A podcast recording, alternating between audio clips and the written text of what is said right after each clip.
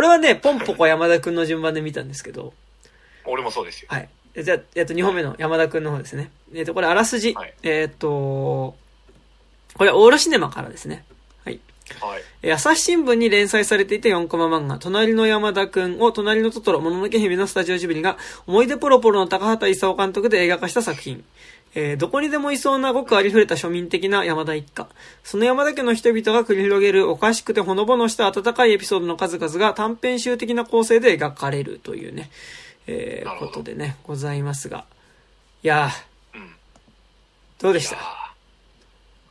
もうね。ーいや、まあ基本めちゃくちゃいいですけど、やっぱなんかポンポコのさ、圧倒的な画面のさ、なんかこう、はいはい。濃度に比べてさ、まあすごい、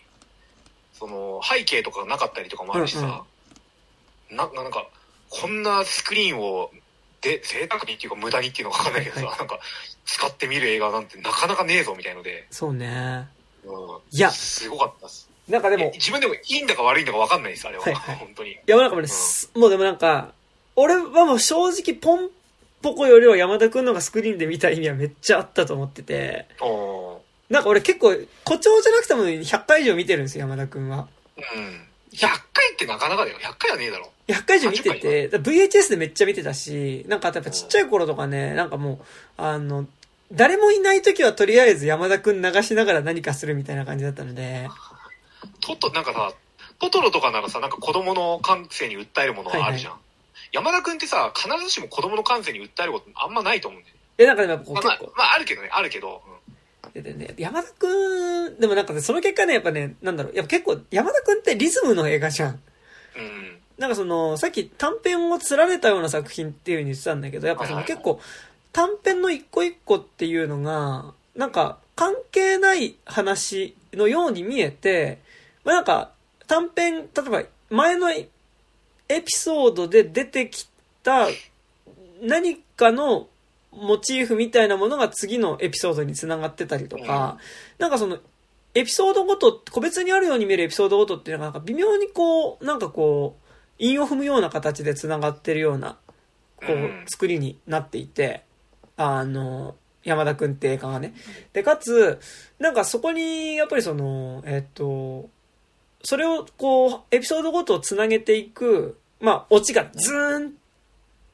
てなったところから、チャララ、チャララ、チャララ、チャララ、ニャラナラニーナナラナナナナってさ、やっぱあの、矢野明子のやっぱピアノとボーカルとさ、で、まあ、矢野明子の演奏と、あとやっぱ間に入ってくるクラシック音楽によって、やっぱりそのかなりその、こう、短い短編自体っていうのがちょっとずつこう、つながりながら、やっぱその、そのつながり同士でやっぱより音楽がリズミカルにつなげていくみたいなところがさ、うんやっぱすごいある作品だなっていうのはね、やっぱこう、山田くんはあって、なんかやっぱだからその、俺流し見とかしててもすごい良かったね。やっぱすごい、リズムで見てて気持ちいい作品だったからだなっていうのはすごい思うんだけど、同時に、やっぱりなんか俺はその、金曜ロードショー放送版の VHS を見すぎて、俺の山田くんのリズムの中には、途中で、あの、三月の CM だったりとか、あの、仲間ミキプルでミキピュルンの、だから中井貴一とか、あとな、あの、仲間由紀恵がね、なんかね、あのこう、マリオカートみたいなゲームをしてて、なんかこう、事故った瞬間に、なんかそのゲームのキャラクターからちゃんと保険入ってるって言われる CM だったりとか、保険なマリオカートじゃなくて。そう。あとなんかね、あのー、豊悦がね、なんかこう、泥棒をずっと追っかける警察のね、なんか CM だったりとかね。あとやっぱ間に入るね、次週トータルリコールとね、やっぱりその次にやるキャスパーの予告がね、間に入ってたんですけど、金曜ロードいや、ショーね。最高だな。あの時期の金曜ロードショーのラインナップマジでいいね。で山田くんの間にトータルリコールが、の予告が入ることのさ、もうなんかそのさ、ぐちゃぐちゃじゃん、トータルリコールなんて。そう。おばちゃんの顔が割れたり。次週トータルリコールみたいな。ここじゃないどこかみたいなさ。あの、虚構と現実が交差するみたいなさ。ポール・バーホーベン監督みたいな。トータルリコールみたいなさ。で、あのね、チャララチャララ、胎児がこう、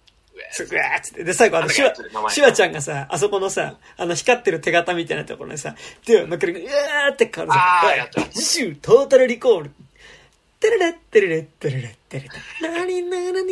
ニーネみたいなさ、もうこのリズム感なの。俺の中では。なんか、だからう、ん一個のエピソードがあって、あの、三月ってこあ、来ねえみたいな。いや、だからこれは、あの、肉地図初期で山田くん会やった時にも言ったけど、なんかその、結局やっぱヒップホップ的映画だよね、みたいな、あうんうん。言えばって話がそその時出たと思うけど、うん。山田くん、いや、えっ、と、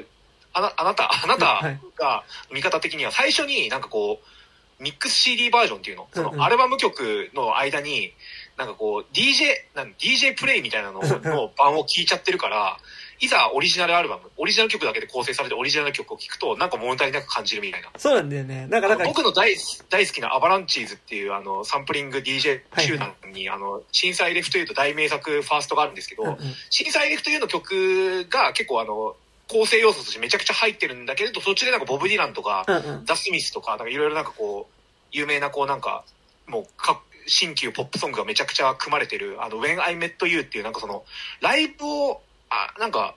半分違法みたいな感じなのかなあれ。なんかこうブート版みたいない CD があるんですけど、そればっか聞いてるとあれみたいな。2曲目にボブ・ディラン来ねえみたいな。あのここであのライカ・ローリング・ストーン来るはずなのに来ないみたいな。なんかちょっとね物足りなさ感じたりするんですけどそれですね。だからもうあれです。もん完全に俺、勤労ミックスの方を聞きすぎてて、昨日ミックスそう。オリジナルミックスを聞いた時の違和感があるみたいなね。うん。そう。あ、いやそうだからあの、うんあれですよ。この間俺がさあのてかジブリって結構勤労ミックスこそがいはい。俺らにとってのオリジンだったりすることいやもう、が結構多くて。なっちゃったんだよね、だからね。うん。うん。俺この間だからさあのあれえっとは魔女の宅急便劇場で見た時に、はいあのキキがさあのトンボとデートしてる途中にさはい「アンバー行くよ」って時にさ、なんかあの一人帰っちゃうじゃん。うん「いいから来ないで」みたいな、うんあの後に「あ CM 来ねえ」みたいな。すごい変な違和感みたいなのがあって。あとはいあのあ一番うんあの魔女の宅急便をあの勤労版じゃない時に見てて違和感感じるのあれですね。あの最初にさあの街中飛んで危ない危ないってなっちゃった時にさ、山ちゃんがこうやってる警官がさ「君は未成年だろ?」っつってさ、うん。なんかこうなんか住所住所となんか名前教えなさいっつって「家に連絡するの?」って言ってなんかそういうこともあるかもしれないみたいに言ったら「ドラマードラマー!」っつって「キキやってさい!」って言った後に、うんキキがこうなんかほうき持ったまま横にこうヒュッてこうスライドしてこうさはいはいはい。その場からそそくさと逃げるシーンあるじゃん、あの後に金曜ロードショーって出ないことの違和感がめちゃくちゃあるみたいな、う んいやもうね、それで言ったらやっぱ、チャラララララから始まってないっていうところもね。まあでも、チャラララの後にやっぱりあのね、青いね、トトロのマークが出てくるところから始まりだなって気がするからね。まあそうね、うん。でもなんまあ、か、あのトトトロのマーク出るとやっぱ汁出ちゃうからさ、うん、でも、なんかすごくない？なんかやっぱトトロのマークってさ、うん。なんかさ、他のなんか、いや、ああいう汁が出るロゴってあるじゃん。うん。なんかああいう。なんだろう。まあ、おまあ俺 A24 とかのロゴまずだし A24 は汁出るね。最近の汁が出るロゴで言ったらやっぱ A24 そうだし、やっぱスター・ウォーズのさ、うん。やっぱりこう、チャーチャチャーはさ、まあロゴじゃないけど、まあもう汁が出るじゃん。まあまあまあお決まりの。ワイルドバンチのロゴ割とワイルドバンチ面白い映画多いから割と好きだよ、いはいはいはい。サササササササっていうあの導火線みたいになってるなんかでもさ、あの、と、ジブリのあのロゴって一切音しない。あ、あとまあ、うん俺はあとね、あのチャーチャーチャーチャーってあの、オフィス来たののロゴは結構汁が出るんですけど、なるほどねそうそうそう。でもなんかあの、一切無音でただトトロがいるだけのロゴでさ、うんあの、汁が出るってなかなかですよね。いやそうね。だからあの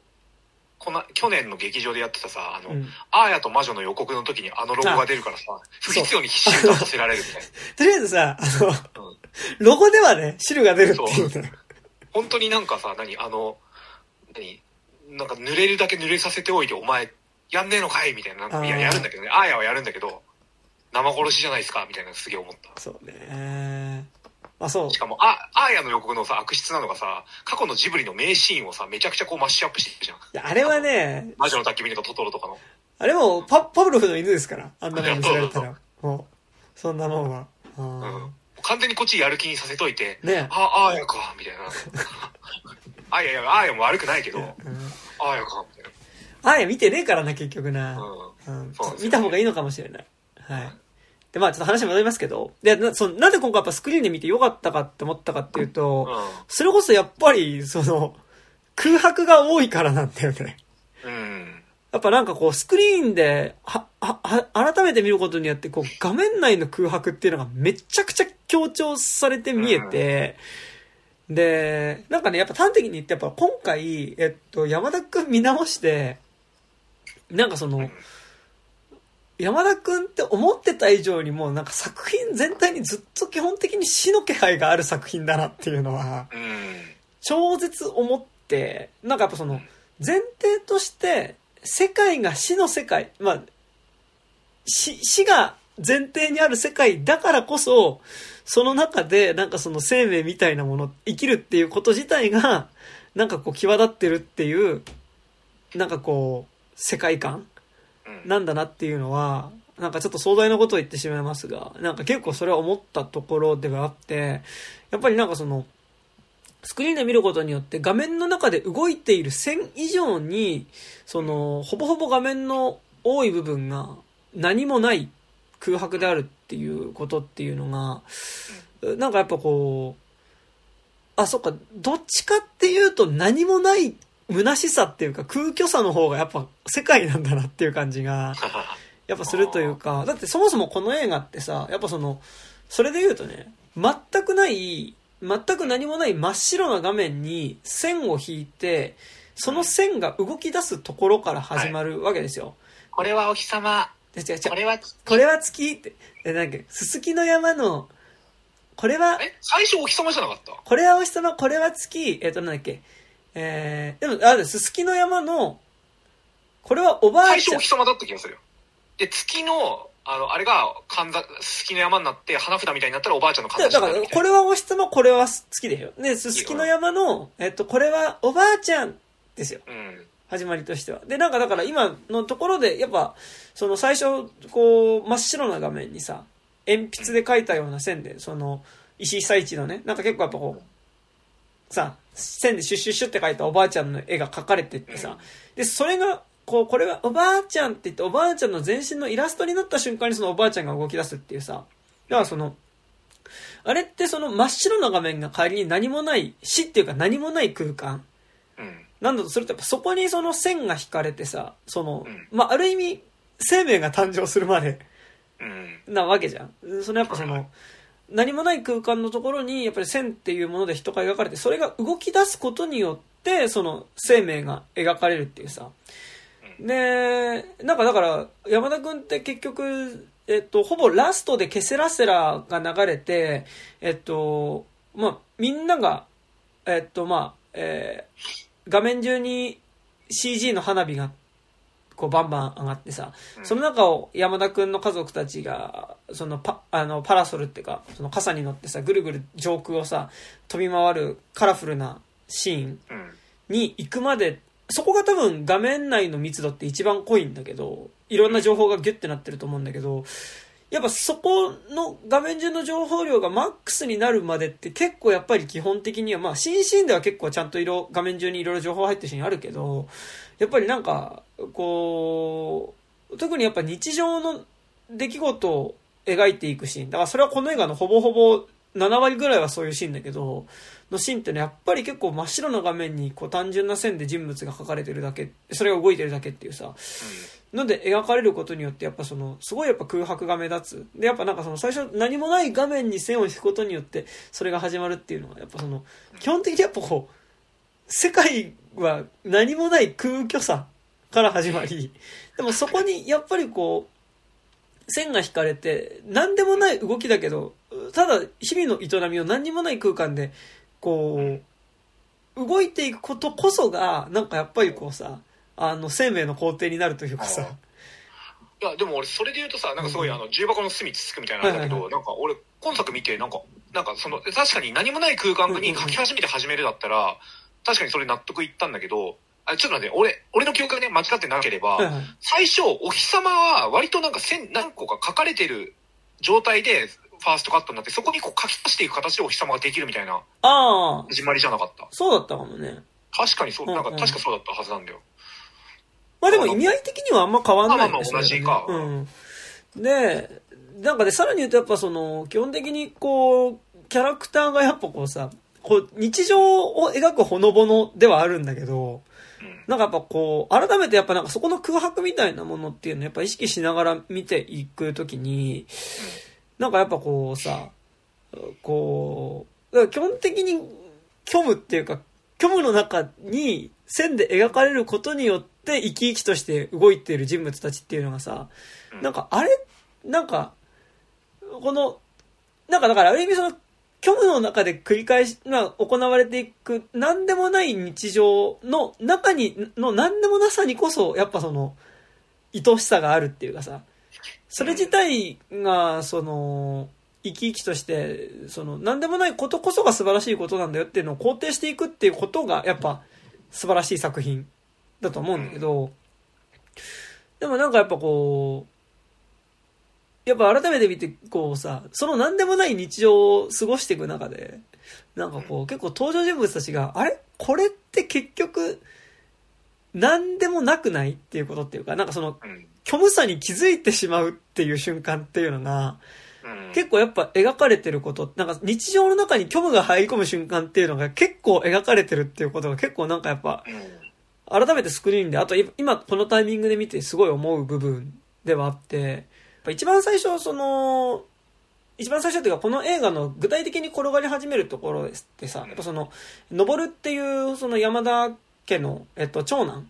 の息子がさ、その、まあ、なんか少女漫画みたいなのを読んでて、ああ、そっか、みたいな。俺は、もっと綺麗なお父さんと、あもっとかっこいいお父さんと、もっと綺麗なお母さんの間に生まれてたら、俺の人生はもっと違ってたんだ、みたいなことを、まあなんか、こう、ふと、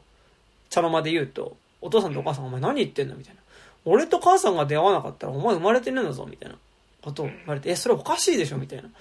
お父さんとお母さんのところに生まれなかったんだったら、僕はもっと何か違う人のところに生まれてたんだ、みたいなことを言い始めて、まあ、バカだな、みたいな。お前、おしめとめしめ知らないのかっていうことを言われて、なんかまあ、その、自分がどこから来たどういう存在なのかわからなくなるっていうね。だからそれってやっぱ自分の人生の虚無さに気づくところから始まり、でまあなんかそこからさ、その、ののちゃんまあその長女、ださ妹の方がさ、そっか、お父さんとお母さんもお父さんとお母さんになる前があったんだなっていうことを言って、その二人の結婚式、その、お父さんとお母さんの結婚式のシーンから、まあ物語が始まっていくっていうさ、なんかだからその、俺は、その、特に前喋った時とかってやっぱりその、登るの人生自体って、もともと、何もないんじゃないっていうか、虚無なんじゃないっていう問いかけに対して、まあ、いかにその、まあ、その、虚無なんじゃないっていうか、その、価値がないんじゃないっていう問いに対して、まあ、いかに意味がない日常の何でもないことを積み重ねていくことによって、でもその何でもない日常の中にあるクスッと笑ってしまう瞬間だったりとか、なんかその瞬間瞬間の愛おしさっていうものを重ねていくことによって、何か特別なことがあるから、生きてることは素晴らしいんだってことじゃなくて、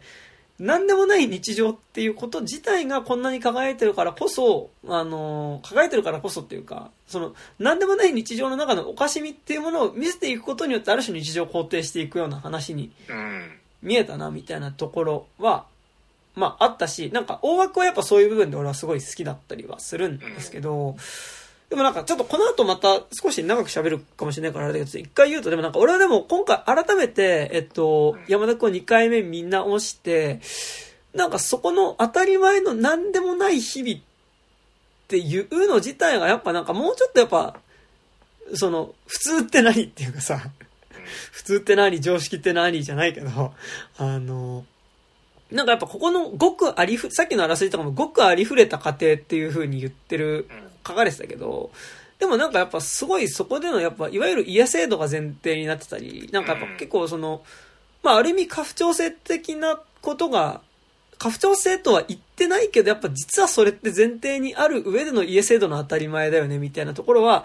思った部分ではありつつ、でも実はこの映画って、なんか、それにを、をえっと、意識的じゃなかったわけじゃないんじゃないかっていうか、結構実はそこって意識的に描いてて、実はそこの虚しさみたいなことも描いてたんじゃないかっていうのは実は今回改めて見てすごい、実は俺の中で改めて気づいた部分であって、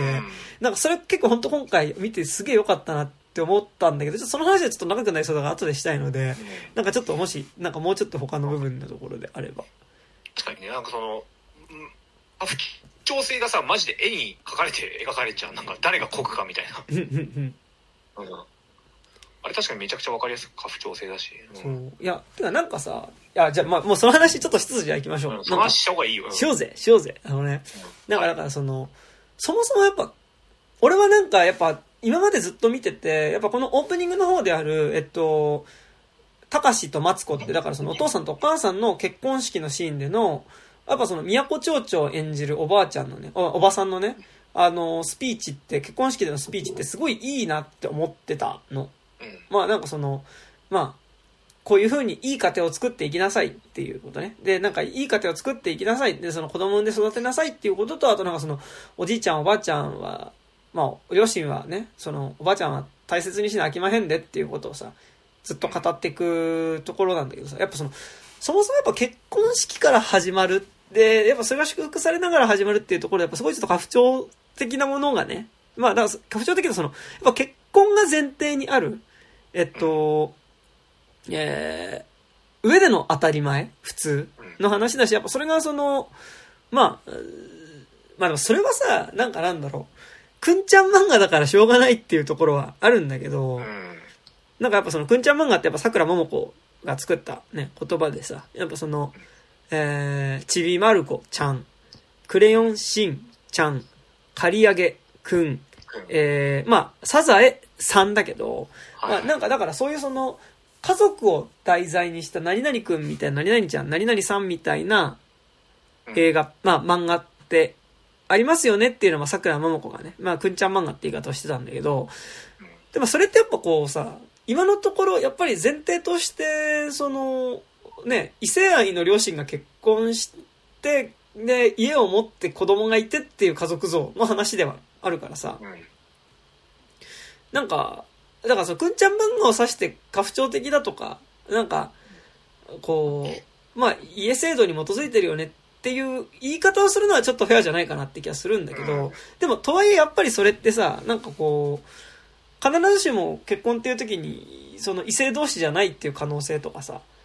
なんかその、やっぱ結婚しないっていう形での幸せだったりとか、みたいなこととかはやっぱ想定されてないうん。ね、ものだったりはするよなっていうのは、なんかだからその、実は、こう、家制度だったり、家父長制みたいなこととか、まあ、その家父長制が根本にある結婚制度みたいなことっていうのがさ、まあなんか、当たり前のものとしてあるものではあるよなっていうのは、別にそこ意識しなくてもいいんだけど、まああるなっていうのはありつつ、だからなんかでもやっぱ山田くんはやっぱその結婚式から始まるじゃん。で、なんか今回やっぱその、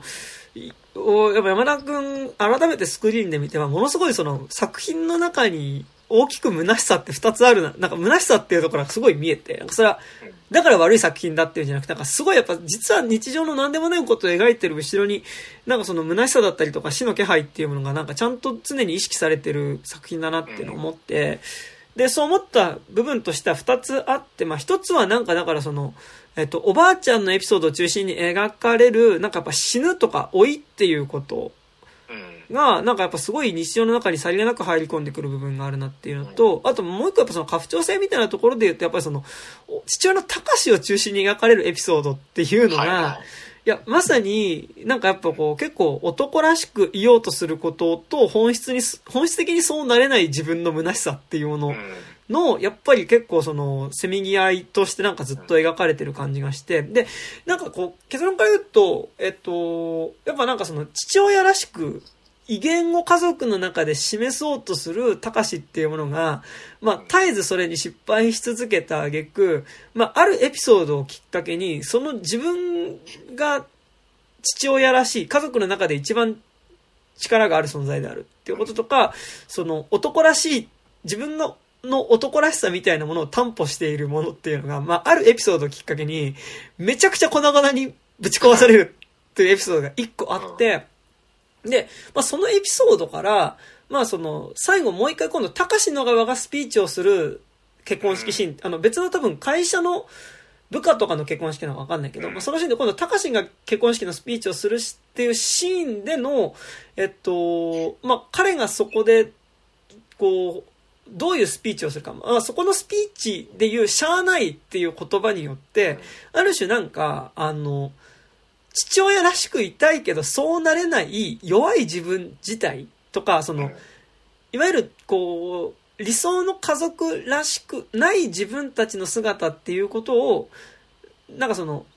いわゆるらしさに合わせ、男らしさとかに合わせていこうとする自分じゃないところでの本質的なダメな自分っていうものを肯定することによって、なんかこう、ある種父親らしくいようとか男らしくいようとしてた自分の呪縛からちょっと解放されてるような感じがちょっとして、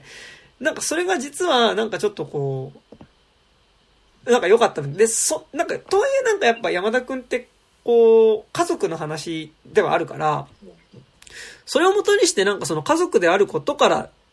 の呪縛から解き放たれていくってこと、呪縛って家族であるってつながりから離れていくってことではないんだけど、でもなんかその、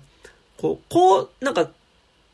家族、ちゃんとした家族らしくいようとすることによってしんどくなろう、なっていく呪縛からは解き放たれて、なんか、割とダメなままの自分の、自分たちのままで、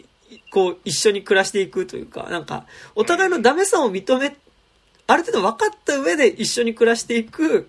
なんかこう、存在として家族がもう一回再び立ち上がっていくみたいな、なんかこう、なんか大げさな言い方をするとね、なんかそういう終わり方をしてて、なんかその、高し、高し中心に見ると結構なんかね、俺はね、なんかその、父親らしさから解放されていく話のようにも見えて、結構良かったんですけど、いや、っていうのがなんかやっぱさ、えっと、やっぱ基本的に、やっぱこう、まあ、4コマっぽいね、日常の中のエピソードのさ、つながりで山田くんって進んでいく話だけど、やっぱ、た、えっと、やっぱ一個ギャグの要素としてあるのがさ、こう、たかしが、こう、家族の中で父親としての威厳を示そうとするけど、あの、それが、こう、うまくいかずに、まあ、父親らしく振る舞おうとするけど、あの、それが失敗して、あの、なんかこう、空回りし続けるっていうことが結構今作の笑いのさ、結構大きい部分の一要素として、やっぱある気がしてて、例えばなんかやっぱこう、息子である高志に対してさ、やっぱこう、父親らしく、あ、登るか、登るに対してさ、キャッチボールしようか、みたいな感じでさ、こう、キャッチボールしようとするけど、なんかやっぱそこでキャッチボール、え、こう、キャッチボールしようかって言うとさ、え、なんで？え、そりゃお前、あれだよ、あの、親子の会話みたいだよ。え、じゃあ今普通にキャッチボールしなくていいじゃん、みたいな。え、いや、そ、それはなんかちょっとシチュエーションとか必要だろ、みたいな。めんどくさいって言われてさ、相手してもらえなくて、なんか一人で壁当てするとか、あと、なんかその、ね、やっぱこう、登るに対して説教しようとするとさ、なんか、こう迷い橋するなみたいなこと、なんか、登るがね、ご飯食べてる時にさ、まあ、例えばその、朝食の時にね、あの、こう、ご飯の、味噌汁にご飯を入れて食べようとすると、やめろお前ってって。ご飯、味噌汁にご飯を入れるんじゃないご飯に味噌汁を入れるんだみたいなことをさ、言うとなんかやっぱこう、えー、みたいな感じでさ、こう、なんとなく、こう、な、なんか言ってるこの親父みたいな感じにされちゃうとかね。あとやっぱその妻の待つことのさ、会話とかにおいてもさ、なんか酔っ払って帰ってきてさ、こうさ、まあ仕事にすごい疲れてね、高志が帰ってきてさ、何か食べるもんねえかって言うとさ、あのー、うん、どら焼きかバナナならありますけどって言ってさ、誰が疲れて帰ってきて、バナナなぞ食べるかみたいなことでさ、ほなどら焼き、あ、誰がどら焼きなど食べるかって言ってさ、ほなバナナってバナナされてさ、誰がバナナなぞって言われる、んだけど、バナナしか置いといてくれないから、結局バナナ食べるとかさ、なんかそう。あの時の疲れてる顔の作がすごいよね。いいよね。もうほぼ溶けてんだよね。あれなんかさ、あのーいや、アニメのデフォ表現だけどさ、あの顔あるよね。なんか、現実の茶の間で。なんか、自分でもなんか家族でもなんか見たことある気がするもん。あの、超疲れてバナナ食う時の顔。で、あのさ、やっぱバナナ食う時のさ、やっぱこう、山田くんのいいとこってやっぱすごいなんかその、こう、単純な線で描かれたキャラクターなんだけどさ、うん、なんかその、結構動きの一個一個がちゃんと愛おしいというかさ、うん、ここのバナナ食うシーンとかもさ、そのすっげえ疲れててもさ、多分体の指先動かすだけでも疲れてるみたいな感じでさ、すっごいゆっくりバナナ皮剥がしてさ、口に入れてさ、もにゅもにゅもにゅみたいな感じでバナナ食べるとことかすごいいいんですけど、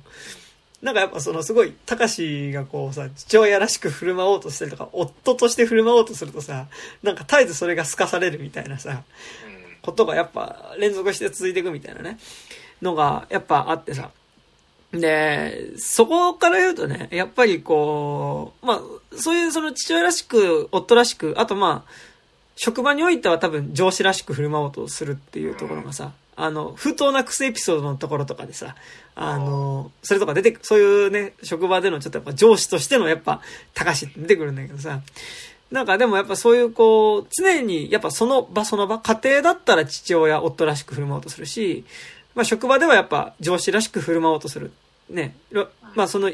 その場で求められるある種の男らしさの役割をさ、演じようとする、まあ、たかしっていうのがいるわけだけど、やっぱさっき言ったそのたかしの、その男らしさが、こう、明らかに粉々にぶち壊されるエピソードっていうのが、あの、暴走族と対峙するエピソード。いや、あれ結構ね、俺トラ、なんか当時から割とトラウマだったんですよ、あれ。はいはいはい。なんか当時は別にその子供だから言語化できなかったけど、うんうんなんであそこでたかしがあの月光仮面のあの何ビジョンをビジョンっていうかなんか妄想するのかっていうのがなんか当時からなんで急にこれ始まんのみたいななんか違和感でなんかうんうんうん。なんか映画が違うギアに行っちゃったみたいな変な感じだったんですけどやっぱ今回改めて見てなんかすごいやっぱ嫌な嫌なシーンっていうかなんか一番怖いシーンかもしれないってすごい見てる思って。うんうんうん。そう。いや、なんかね。あそこ暴走族と対峙するところだけさ、うんなんかこうそれもさあのさっき喋ってたさポンポコでもさなんかあのタヌキがリアルなタヌキになる瞬間とかってちょっとハッとするけどさ、うん。あそこだけちょっと劇劇画って言わない劇画タッチリアルな、うん。劇画タッチになるじゃん。あのデフォじゃないうんうん。のになるからあ単純にその初めて僕劇場で見た時とかもあそこなんかすごい怖かったし、うんうんうん。なんかその物語のリアリティが崩れていくみたいな感じだから。いや、なんかやっぱあそこだけデフォルト、デフォルメされてないのって多分そういう意図な気はするよね。なんかあそこだけ急にやっぱ頭身とかもさ、やっぱりそれまでのなんかやっぱ三二頭身っぽい、三三頭身ぐらいっぽいキャラクターっていうのがさ、やっぱちゃんとなんかね、六頭身とかそれぐらいにさ、ね、の、なんかやっぱいわゆる人間の普通の体の頭身になるしさ、こう、なんじゃよさんっていうさ、あの、暴走族のさ、あの、ね、だからその近所に、の公園でたむろしてる暴走族がいて、で、まあ、ちょっとそれ注意してきてっていう風に、まあ、妻とね、まあ、妻のマツコとおばあちゃんから頼まれてさ、その、たかしがその暴走族と話をつけに行こうとするんだけど、まあもうあまりにも暴走族が怖すぎて、もうたかしはもう何もすることができずに、うん。ガクガク震えてると、まあそこに、その、おばあちゃんとね、マツコがやってきて、シゲとマツコ、うん。瀬重とマツコがやってきて、あの、こっちの水は甘いぞって、まあね、出てきてね。で、まあ、ほぼ、おばあちゃんの、まあ、説得っていうか、まあ話によって暴走族たちはその場から帰るっていうね。あのこう、帰って、うん帰って、だからその要はもう、たかしは、その、暴走族を前に何もすることができなかったんだけど、むしろね、家の中では、こう、まあね、の女女性たちによってやっぱりそれが追い返されてしまった時に、うんもう、たかしの男としてのプライドがさ、もう一切なくなるわけ。で、はいはいはいで、そこでさ、その、おそらく暴走族も帰って、マツコも、まあおばあちゃんも家に帰った後の公園のブランコに一人佇むたかしが、まあ、あの、まあその時にね、だからその暴走族と話し合いに行って、ちょっと暴力振るわれたら危ないからって言って、まあその、おばあちゃんからヘルメットを渡されてね、そのヘルメットをかぶって、そこの暴走族のところに行ったんだけど、まあその、ヘルメットを持ってさ、うつむいて、ね、ブランコに座ってるたかしの手からこう、あ、で、そのたかしがこう、ヘルメット持ってブランコにこう、揺られながら、自分がもし月光仮面だったらっていう妄想をし始めて、で、も、まあ、月光仮面に変身した、えっと、たかしが、その悪漢によって、さらわれた自分の妻と、あの、まあ、おばあちゃんを助けるために、まあ、月光仮面になって、まあ、その、悪漢をね、あの、バイクに乗った悪漢を、まあ、ギャン、ギャングだよね。悪漢っていうかギャングを、まあ、退治するっていう妄想をね、まあ、し、して、で、妄想し終わった後に、子供たちから感謝されてね感謝されて、ありがとう、月光仮面って言われて、どこかの、ですよね。誰かは、ですけど。で、なんかその、いや、だから自分がその、ちゃんと男らしくっていうか、まあ、その力でさ、ちゃんと家族を守ることが、まあ、暴走族相手にできなかったわけだけど、こう、それができた妄想をした後に、その、たかしの手から、その、その時持ってたヘルメットが落ちるっていうさ、のがそのエピソードの最後なわけ。で、そのヘルメットっていうのが何のヘルメットかっていうと、その直前のセリフで出てくるんだけど、ああの、このヘルメットはマイホーム建設の記念品なんですよっていう風に言うわけ。うん。で、で、さらに言うとその前のエピソードで、そのおばあちゃんとたかしが喧嘩してるシーンで、どうやら、おあの、この山田君に出てくるおばあちゃんっていうのは多分マツコの方のお母さんなんだよね。うん、そうですよ。で、そのおばあちゃんが持ってる土地に、えっと、お父さんのお金で家を、一軒家を建てたっていうことになってて、なんかだからその喧嘩になった、そのかなり前のエピソードで喧嘩になった時に、あの、あの、この家は、あの、ですから、この家を建てた時に、あの、お母さんの部屋はいつで、あの、その、え日当たりが一番いい場所でした。その直前なんかその、ああんたいつでもこの家は自分一人で建てたような、えっと、こといい腐って、みたいなね。あの、あんた、あんあんた自分で建てたようなこと言ってるけど、私の土地に家建てたんやで、みたいなことでね。でもあの、でもね、だからお母さん、お母さんの部屋は一番日当たりがいいところにしたじゃないですか。え、ええ、空大きいに、みたいな。でもあんた、みたいな。あの、土地は私の土地やで、みたいな。あんた家建てたのは自分かと思ってるかもしれないけど、みたいなエピソードがね。で、まあ最終的にそのエピソードは登るがさ、そんなこと言って何になるんだ、みたいな。結局僕のものになるのにっていうので、あ の、ズコーッつって。ズコーってなるエピソードがあるわけだけどさ、あの、なんかだからもうその時点でなんかやっぱこう、高志にとって多分彼が、えっと、一家の主うん。であるっていうそのプライドを担保してるもの、まあ自分が父親であり、夫であるっていう、で、家父長であるっていうことを担保してるものっていうのは、自分の稼ぎで一軒家建てたぞっていうことが多分、彼にとって多分その、一家の長であるっていうことをさ、あのー根拠づけるものだったと思うんだけどさ。で、その彼の手からそのマイホーム建設のヘルメットが落ちるっていうのはさ、ある意味その王冠が落ちるとかに結構近いものっていうかさ、ねなんかやっぱそういうものに見えて、で、その後の流れでその結婚式のシーンが来るのよね。うん。で、そこで結結構。そこから、でもね、結構ね、あの、リズム的には一連のつながりで結構割とすぐ直後に来るんだけど、結婚式のシーンが。で、結婚式のその、次の、その同僚の後輩が、同僚の、あ同じ会社だから後輩の、だなのかな？結婚式のところでそのスピーチするっていう時に、今度は高志がスピーチするっていう時にさ、あの、まあ、すごい、高志はめちゃくちゃ緊張してるわけだけど、ね、そこで、お父さん頑張ってって言ってさ、あの、妻のね、マツコがだからメモを渡すんだけど、スピーチ原稿を渡すんだけど、そのメモっていうのが、間違ってて、あの、買い物メモだったっていうね、なんかその豚バラ買ってこいみたいなことが書いて豚グラ、豚バラ何グラムとか書いてあって、でそれを見てこうね、こう固まった高志っていうのが、まあアドリブでね、まあなんかその、結婚のスピーチを始めてね、あの、なんかまあ、えー、まあ何々、何々君何々さん結婚おめでとうみたいな。あの、人生何が起こるか分かりませんっていうね。あの、なんかこう、いきなり、あの、どん底に、人生どん底に突き落とされることもあります。で、その、しかも、今まで、直前まで一番信頼していた相手の手によって、その、あえー、どん底に突き落とされますみたいなね、ことを言い始めるわけ。で、まあ、それを聞いてる、もう、マツコとさ、おばあちゃんはさ、メモ渡し忘れたこと気づいてるからさ、もうおばあちゃんとかさ、あんたのことやで、これみたいなことを言ってるわけ。あ。でさ、でもなんかあの、まあ、に人間諦めが肝心ですってそこで言い始めて、でまあ、その、どんな仕打ちを受けたとしても、それ相手からの悪意から出たものではない限り、それは許すことができますと。ね。で、なんかだから、で、そういう時になんかまあ一番大事なことは、しゃあないという言葉を口にするしかないんですって。まあなんかその、うんこんなことになっててもしゃあない。悪意から出たことじゃなければしゃあないって言って、この、しゃあないっていう言葉を口にし続けることによってしか生きてはいけないんじゃないでしょうか。うん。っていうことを言うのね。で、なんかこのしゃあないっていうのって、ある意味そのさ、その、こう、妻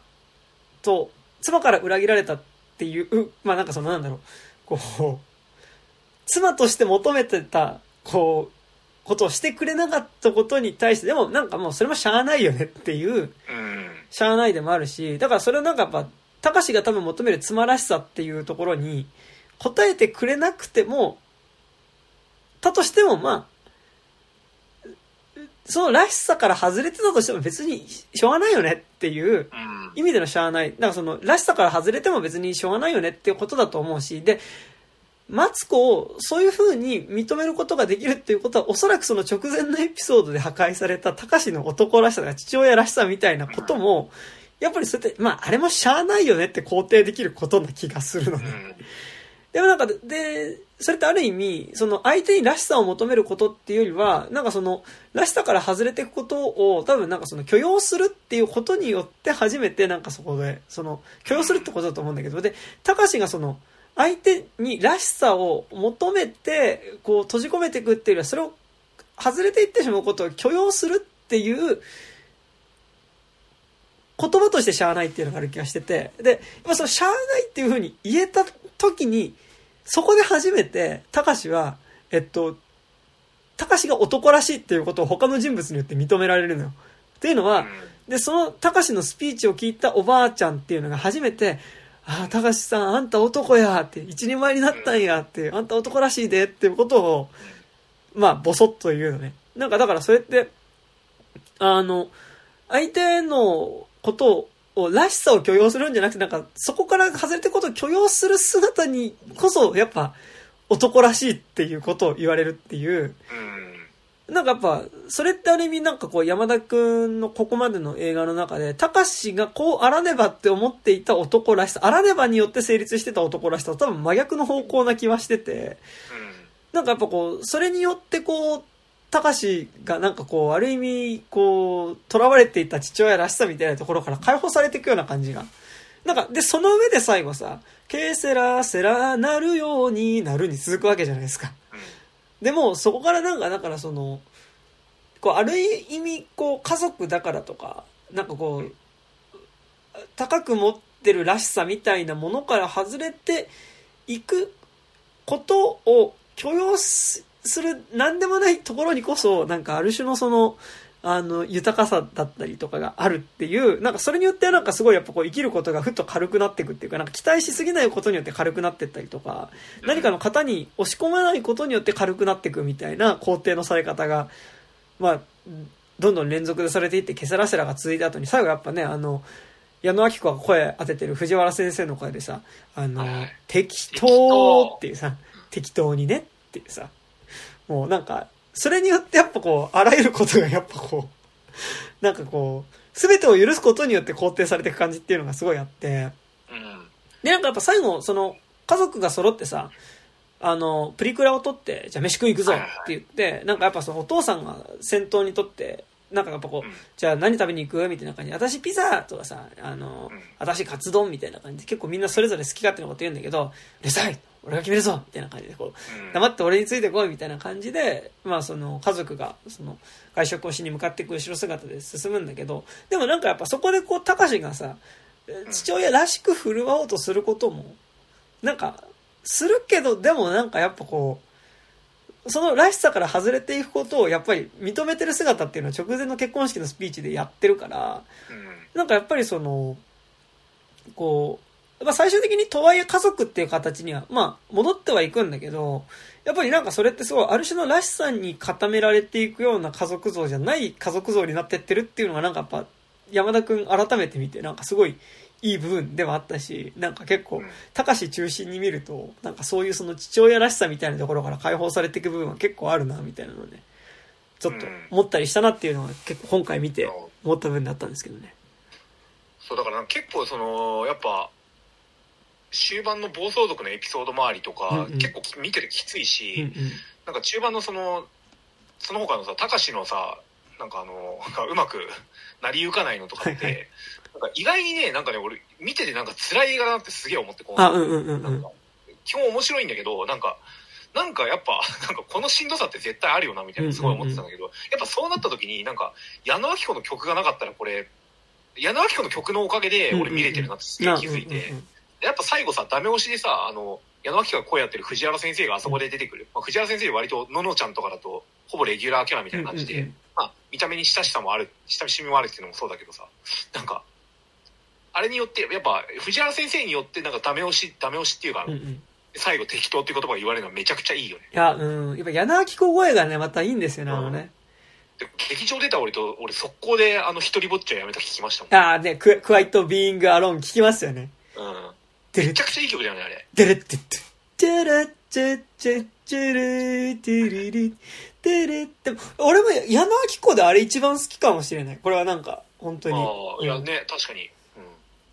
まあ、だね、やっぱ柳君の曲があと、電話線とかもね、いいですよね。あのあ山田君で使われたやつだとね。はいはいあの、たあか、れって、のぼるが、あの、女の子から電話があった後に、うん。い2階に行って、あのはい、ステレオから流すのがうん電話線ですけど。やまあ、シンプルに俺、やっぱ、のぼるのあのエピソード一番好きなんだよね。はいはいはい。単純に考えた時に。わかるみたいな。まあ、てか、あの、傘のエピソードもいいけど。はいはいはい。あの、変な早い傘だなってやつでしょ。うん。ああいう瞬間を学生時代に俺も味わいたかったなと。振られちゃったーってやつでしょ。テーペロっつって。あれ、あれいいよね。あれいいよね。僕も好きですよ、あれ。あれやっぱ被災地、被災視力がもうすごいよね。被災地か。うん傘貸してあげるって言って。で、その後ね。そう、あの、風邪ひかないようにね。振られちゃったーっていうさ。あれ、あれ可愛いんですよ。可愛いよね。うんそう。で、まあ、あとなんか、まあ結構なんかだからやっぱすごい、改めて見て、まあなんか、登る周りのエピソードはそんなないけど、うん。結構なんかやっぱすごいこうさ、こう虚無みたいなものが入り込んでる瞬間っていうのは結構ある気がしてて、なんかまあ一番それ感じたのは俺やっぱおばあちゃんのエピソードの、病院に入院している友達を、を。ね、中村玉を演じる友達を訪ねるシーンのさ。で、なんか入院しててさ、入院してる友達のとこ行くとさ、なんかあの、まあ、その、その友達が病院を案内してくれると。うん。で、なんかまあ、ここのね、食堂のうどんが美味しいとかね。でもここの自販う機、まいやろ。そう。ここのうどんなかなかいけるやろと。ほんまやなって。でもここのコーヒーがまずってなってさ、時々ここに来て、新鮮な空気吸うんやってさ、あの、苦情出てさ。で、なんかまあ一通りこう案内してもらった後にさ、ところであんた、どこが悪いんやってさ、しげちゃんっていうさ、で まあそこでそのね、おばあちゃん泣き出し、なその友達が泣き始めてっていうエピソードがあるんだけどさ、だから、なおそらくどこが悪いとかじゃなくて、まあ病院に入院してるって感じなんだと思うけどさ、あれでも、あのばあちゃんその後出てこないから俺普通になんか死んだのかなってすげえ思ってたの。ああ、どうなんだろ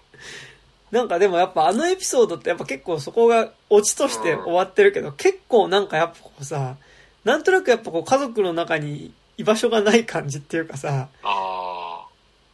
ね、なんかやっぱこう家族的なつながりがなくなった瞬間にやっぱ急に孤独になったりとかする感じってあ。いうかさ。に見えるし、あとやっぱ、あとやっぱ結構おばあちゃん周り多くて、あとなんかその、晩ご飯、あ、お昼ご飯の話でさ、マツコとさ、さ、そのお母さんとだからおばあちゃんが一緒にいる時にさ、お昼ご飯まだ、まだかいっておばあちゃんが言ってさ、何言ってんのお母さんみたいな。さっき食べたやないの。ボケんといてって言ってさ、そうかーって言ってさ、その後にこう、マツコ、まあお母さんのがさ、こうなんかドタバタし始めてさ、で、見るとさ、私がうどん食べたいんやってさ、こらーっていうエピソードがあるんだけどさ、あの、まあ、最後落ちるところではむしろボケてたのはマツコの方だったって話だからさ、別になんかギャグなんだけどさ、その直前のさ、ボケんといてよ、そうかーっていう瞬間の、なんか、あの、老いとか、なんかこはいはいはう、いナチュラルに死みたいなもん、そう、死とかボケてくことみたいなのがすごい日常の中でふって立ち現れてる瞬間で、うん。結構あそことかなんかね、わかるわかるわかる。すごい、実際の家庭であるもんね、ああいう瞬間って。そう。で、なんか、まあよくあるエピソードなんだけど、なんかそこの間が絶妙にちょっとなんかね、怖いってかやっぱなんかすごい空白感があるのよ。うんそう。あとなか、なんんか、たまに実家帰るとなんか、はいはいおばあちゃんがこうさ、なんか、みるみる年取っていってるのよ。うんうんうんうん。あの、数ヶ月に一回しか会わないから。はいはい。で、なんかね、結構ああいう瞬間がね、来るんですよ、やっうぱ。いや、でもね、それ俺も分かって、だから俺も実家さ、おばあちゃんと2世帯だからさ、はいはまあ俺も月1、2ぐらいで帰ってんだけどい。、うん。なんかやっぱ毎日顔合わせてないとおばあちゃんなんか老けたなって感じすごいするんだよね。うん。そう。なんかね、あれはすごいわかるなっていうのと、あとなんかやっぱすごい山田くんさ、なんかあの、電気つけっぱなしにしちゃったってエピソードが2回あってあ、あ、はいはいはい。マツコとおばあちゃんで、うん。それぞれ。で、なんかやっぱ気づいたら部屋の電気が暗くなってるっていうさ。だから何か考え事してたり眠りしてたりっていうことなんだけど、なんかやっぱそこのちょっとこう虚無が入り込んでくる感じっていうか、なんか日常の中でふとなんかぼーっとしてて我に返ってしまう瞬間みたいなのが、うん。なんか入り込んでるっていうのが結構なんかやっぱね、まあそのさっきも言ったけどやっぱ全体的に基本的に画面に空白が多いっていうのもあるんだけど、うんなんかやっぱりすごいこう虚無が入り込む感じっていうかね、そう、なんかそのしんどさはありましたな、なんかな。あれだね、電気つけっぱなしっていうかあれだよね、あの、暗くなったの気づかないで、、あそうそうそうそうそう。つけない、電気つけないで新聞読んでたみたいな。そう、おばあちゃん新聞読んでたらしい、で、マツコはうずくまったままクラシックを聴いてるっていう。で、クラシック聴いてるのかと思ったら居眠りしてたって話なんだけど、うん。で、居眠りしてたっていうか、なんか、クラシック聴きながらなんか悩んでる顔をずっとしてたら居眠りしてたって話なんだけど、なんかでもやっぱりそういうさ、なんか部屋の中に一人でいる時のなんかやっぱそのちょっとこう虚無が来る感じみたいなのが、うん。なんかね、虚無として描かれるわけじゃないんだけど、やっぱり間とか、なんかその空白を使ってやっぱ明らかになんかこう画面の中にこう前提として虚無があるっていう感じやっぱすごいするんだよね、なんか山田くんね。だから、かその上で、なんか何でもない日常を描いていくっていうことが、だからやっぱ虚無が前提にあるからこそ何でもないことっていうのがやっぱ、よりその、なんか、命自体が宿ってる感じっていうか、なんか何でもないことでもなんかそれがすごい愛おしいものに見えてくっていうかさ、なんかその常に死に向かっていく時間の中で行われていく、なんかこう営みに見えるっていうさ、うん。こともあったりすると思うんだけど、そう。っていうのは思いましたね。なるほうん。という。ですね。そうね。何言おうとしたの？なんか普通に、まあちょっと話戻るけど、はいなんかさ、あの、やっぱなんか当時さ、あの、うんさんまのスーパーカラクリテレビめっちゃ見てたからさ、はいはい。中村玉な緒。中村玉緒が出てきた時のさ、ああの人の中村玉緒そのまま感がすごくて、ほぼ実写なんじゃないかみたいな、なんか、中村玉緒じゃんこれみたいなすげえ思ったっていうのは一個あっなんかまあ、ポンポコと山田くん、両方そうだけど、やっぱ結構落語家とかさ、た。うん。なんか割とその、結構、こう、いわゆる芸能の人の声優使いがさ、うん。めちゃくちゃいいよ。なんかそれでやっぱけ、最初のやっぱ結婚式スピーチもなんか、内容に関しては昔ほど俺乗れなくなってんだけど、でもやっぱあの、宮古町長のね、やっぱあの、あの、高橋くん、松子さん、結婚おめでとうってさ、あの、あれはすっごいいいっすよね。うん。あれなんかさ、テレビでき見た時どうだったか忘れたけど、やっぱ劇場でやってるってさ、聞くとさ、なんかギリ何言ってるか分かんないぐらいなんだよね。なんか、いやー宮古町長がおばあさんだからなのか分かんないけど、うんうんあれすごいよね。でもなんか内容入ってくるみたいな。うんオールでこいで、右や、左や。いや、やっぱ違う、右や、っていうさ。試験の時はまだいいんですけど、なんか、なぎの小時こそ用心せなあきません、みたいな。後ろに負荷が迫ってるのに気づかへんみたいなさ、気づかんみたいなさ。そう、あれすごいやっぱね、あ、宮古町長いいなって思うしね。うん。そうそうそうそう。いや、だからそれで言うとやっぱさ、お母さん役マツコさんやってた、ぱ浅岡幸二がさ、うん。なんかなんだろう。まあそれはそうなんだけどさ、やっぱ実際の浅岡幸二とマツコ判定全然違うじゃん。浅岡幸二って何に出てた人？浅岡幸二、幸二普通に女優さんですよ。あの結構、うん。いや、なわかるけど。きうん綺麗めなさ、はいはいはい。何出てたっけ？もっとだから、なんだ、3枚目感じゃない、3枚目って女の人に使うのかわかんないけど。そうそうそう。うん。いやなんか普通に、ねあ、だから男は辛いよの普通にマドンナとかさ、ああ、そうかそうか。やるような、確かにね、マツコなんて全然別にマドンナ系の人じゃないもんね。そうそうそうそうそうそう。なんかね、むしろほんと3枚目みたいなさ、うん。人だからさ、うん。なんかね、2い枚目じゃない？いやだから、あの、ほら、マツコ自体は3枚目っていうかさうん、ね。だから、それはすごいなと思うあ。確かにそうだようね。ん。たっすね。はい。うん。どうですか？でいや、なんか、俺普通にさ、なんかその、俺、うち朝日新聞だったんですけど、はいはいはい。一回撮ってんのが、あの、ののちゃんの頃から、その、何？あの、新聞ってさ、テレビ欄と漫画だけ読んでたの、俺。はいはいはい。だからなんか、ののちゃんにめちゃくちゃこう、何？その、思い入れ、思い入れっていうかなんか、親しみがあったから、はいはいはい。なんかさ、意外にののちゃん出てこねえなっていうのが割とその、見るたびにすげえ不満として残る。ののちゃんはだってむしろ、あの、あの、あれだよね、あの、置いてかれるエピソードぐらいだよね。そうね、メインのエピソードは。あとなんかほんと添え物的にいるだけでさ、うん。なんかね、もっとののちゃん見せてくれよみたいなのすげえ思うでもあれ、あの、迷子のエピソードすごい好きなんだよね。あの、めっちゃ好きで、俺、あの、今作で一番好きな瞬間が、あの、何車の窓から顔出して、すいません、開けてくれませんか？娘が誘拐されそうなんですっていうとこが一番好き。迷子のの、まああれでしょ。うんああそこそう。俺最高。あそこのね、あの、もう一人の迷子になった男の子とね、話すシーンがすごい好きで、あの、口が聞けないの？知らない人とはね、お話ししたらダメって。知らぬ人、声かけられたら、まず用心ってやつだね。っていう、あそこのさ、もう喋ってもいいよ。だって君は用心したんだもんっていうさ、あそこだけさ、なんかあの、あれだよね、あの、奥での里子脚本っぽいんだよね、ちょっとなんか。そう、あそこはいいよね。うん。で、あの、誰、誰とはぐれちゃったの？お母ちゃまと、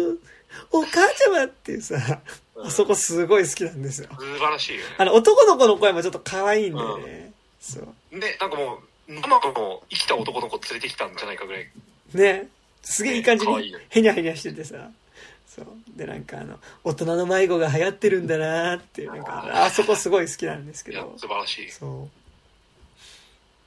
ていうのはね。いや、もう、なんかここがよ、このエピソードが好きで言い始めると結構気にないんですよ。俺、あと、あそこのね、あの、あれ、あの、登るが試験前日で、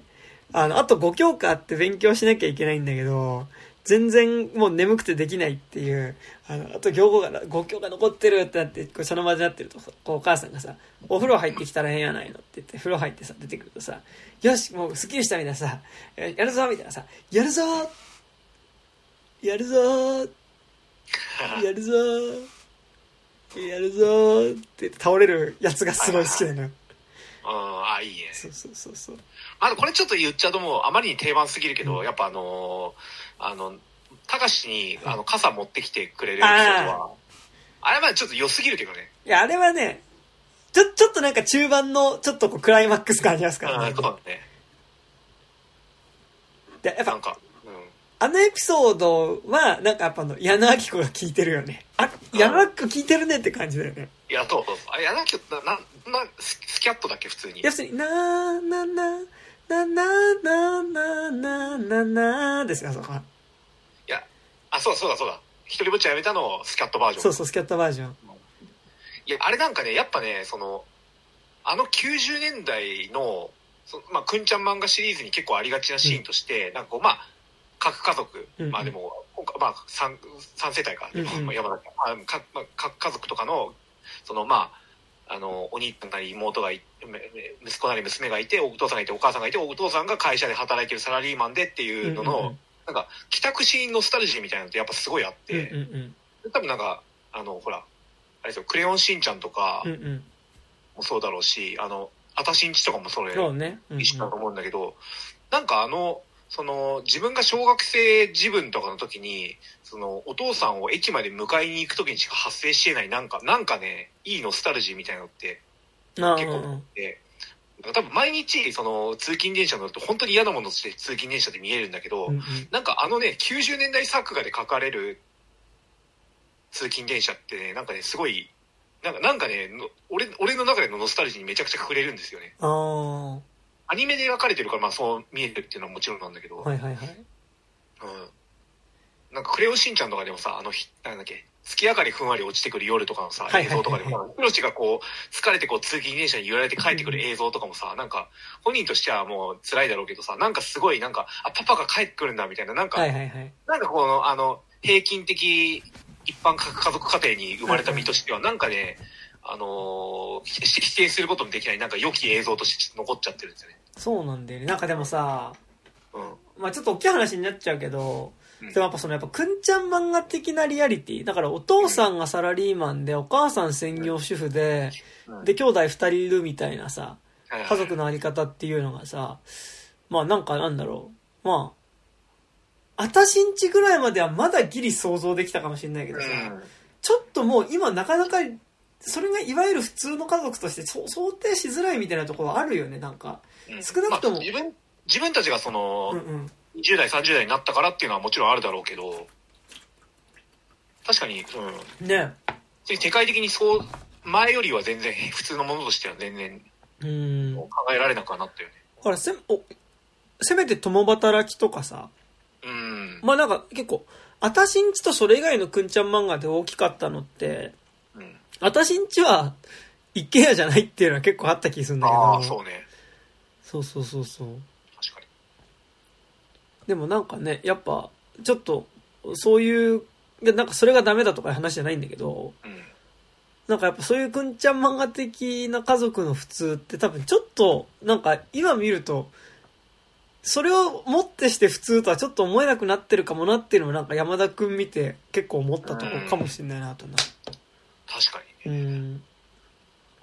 その表面的な意味でのなんか家族の構造とかでは、その、そんな耐久性はないんだけど、やっぱなんかその、根幹がしっかりしてるからね、さっき山田、あの、山田くんが言ってたみたいに。今日ややこしいですけどね。うん。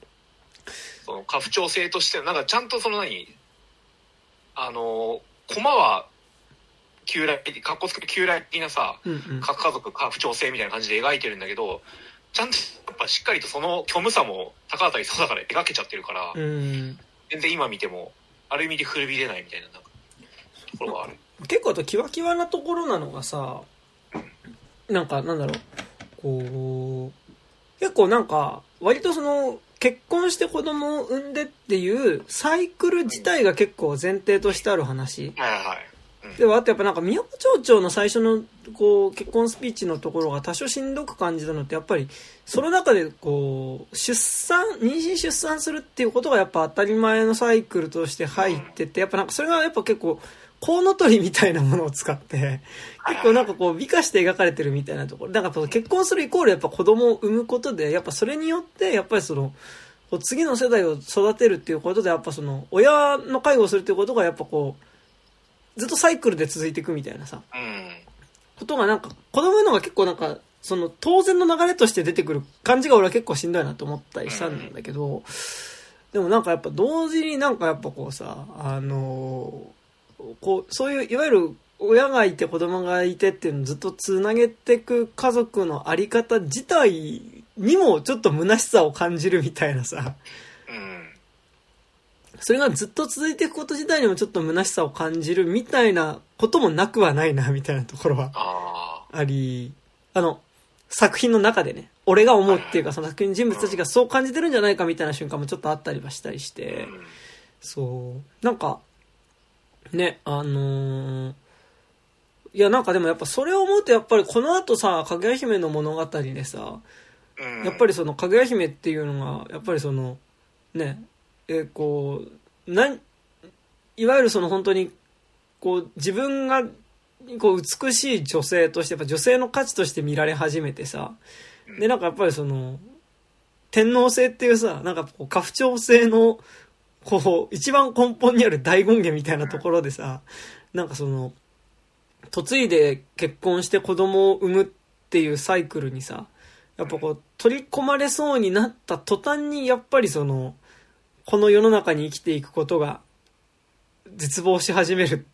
っていうことを、影姫で俺は描いてた気がしていて、に繋がってくのかもな、みたいなことはちょっと思いではね。そうう、ん。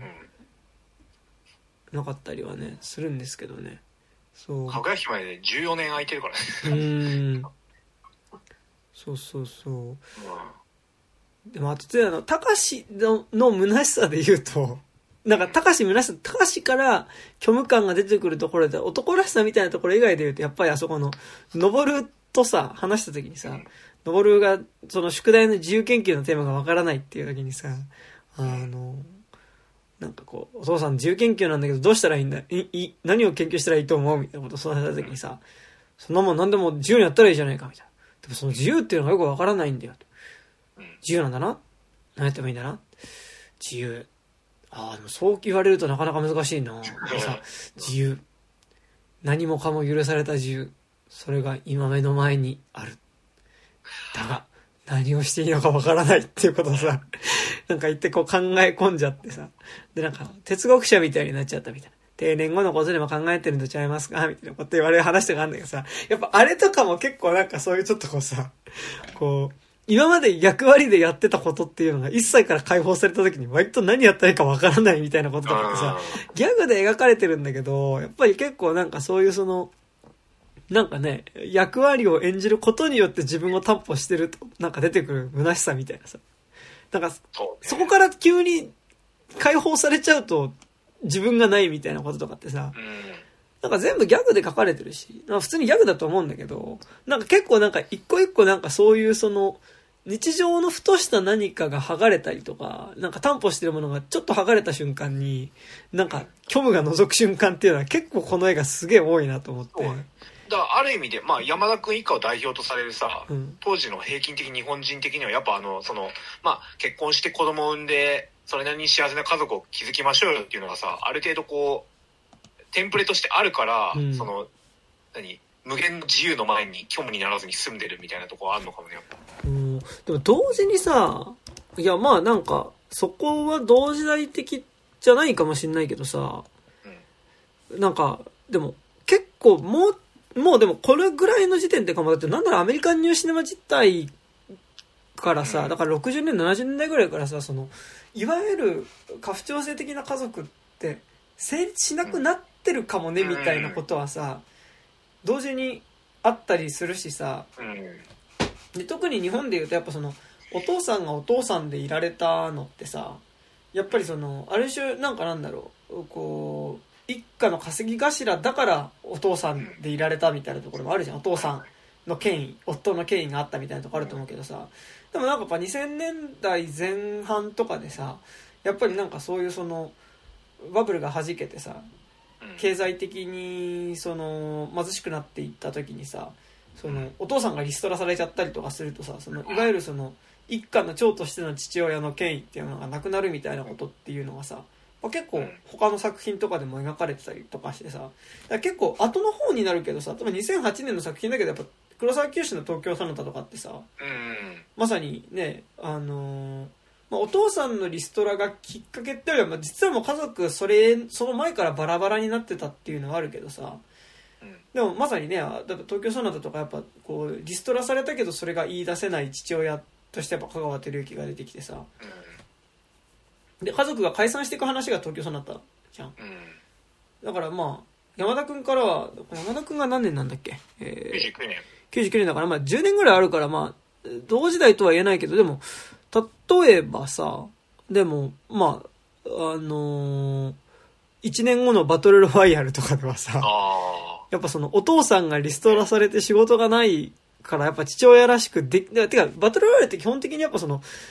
父親が、やっぱリストラに限らずだけど、やっぱりその、まあ、少なくとも、まあ、バトルロワイヤルの七原修也の父親はやっぱリストラがきっかけだけど、やっぱりその、自分が、その、稼げないし、なんかそれによってこう、なんかこう、自信がなくなった時に、やっぱりなんかその、父親としての威厳を保てない。なんかその男としての父親だったりとか、教師としての威厳が保てなくなった男の話でもあるから、バトルロワイヤルって。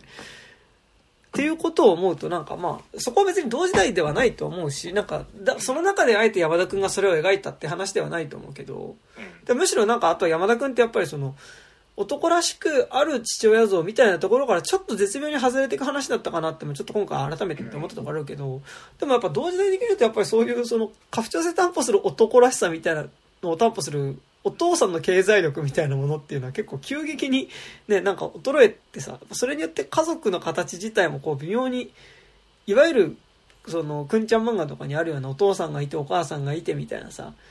そういう家族像自体がなんかまた別のレイヤーでちょっと脆弱になってた頃でもあるはあるよね、なんかね。確かにねうん。なんかそのさサザエさん家的なさ完全な家父長としてこう一番お父さんが威張り散らかせるみたいなうんのはリアルでどの程度までだったのかっていまいち分かんないけど、うん。うん言うてさなんか結構さ90年代ぐらいってさもう割となんかその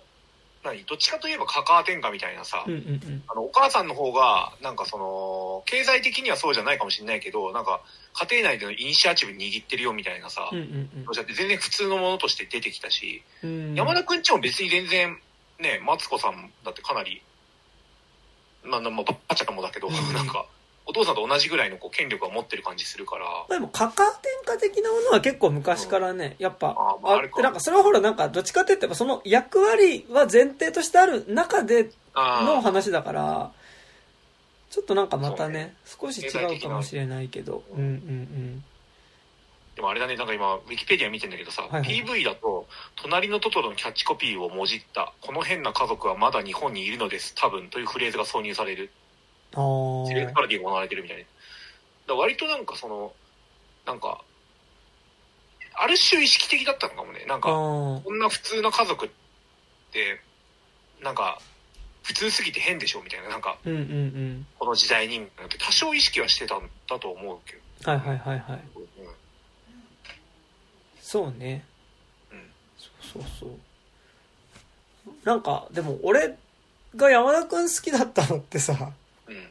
やっぱちっちゃい頃とか、なんかでも、漠然とそこら辺の不安ってあったのかもしれないんだよね。なんかその、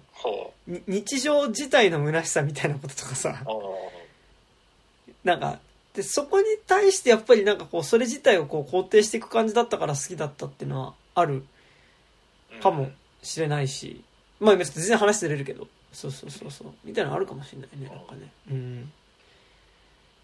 いや、確かになんか、そう考えるとなんか、やっぱ、あたしんちってなんか意外に結構重要な作品なような気もしてきた。なんかう、んアニメ化されたのであれ多分2001年とか2年とかで、はいはいはい。もうちょっと前からケラエコがずっと連載してはいたけど、うんうんなんかそういったもののなんか割と最後の なんかうん。ね作品なんのかなまあリアルタイムで見てた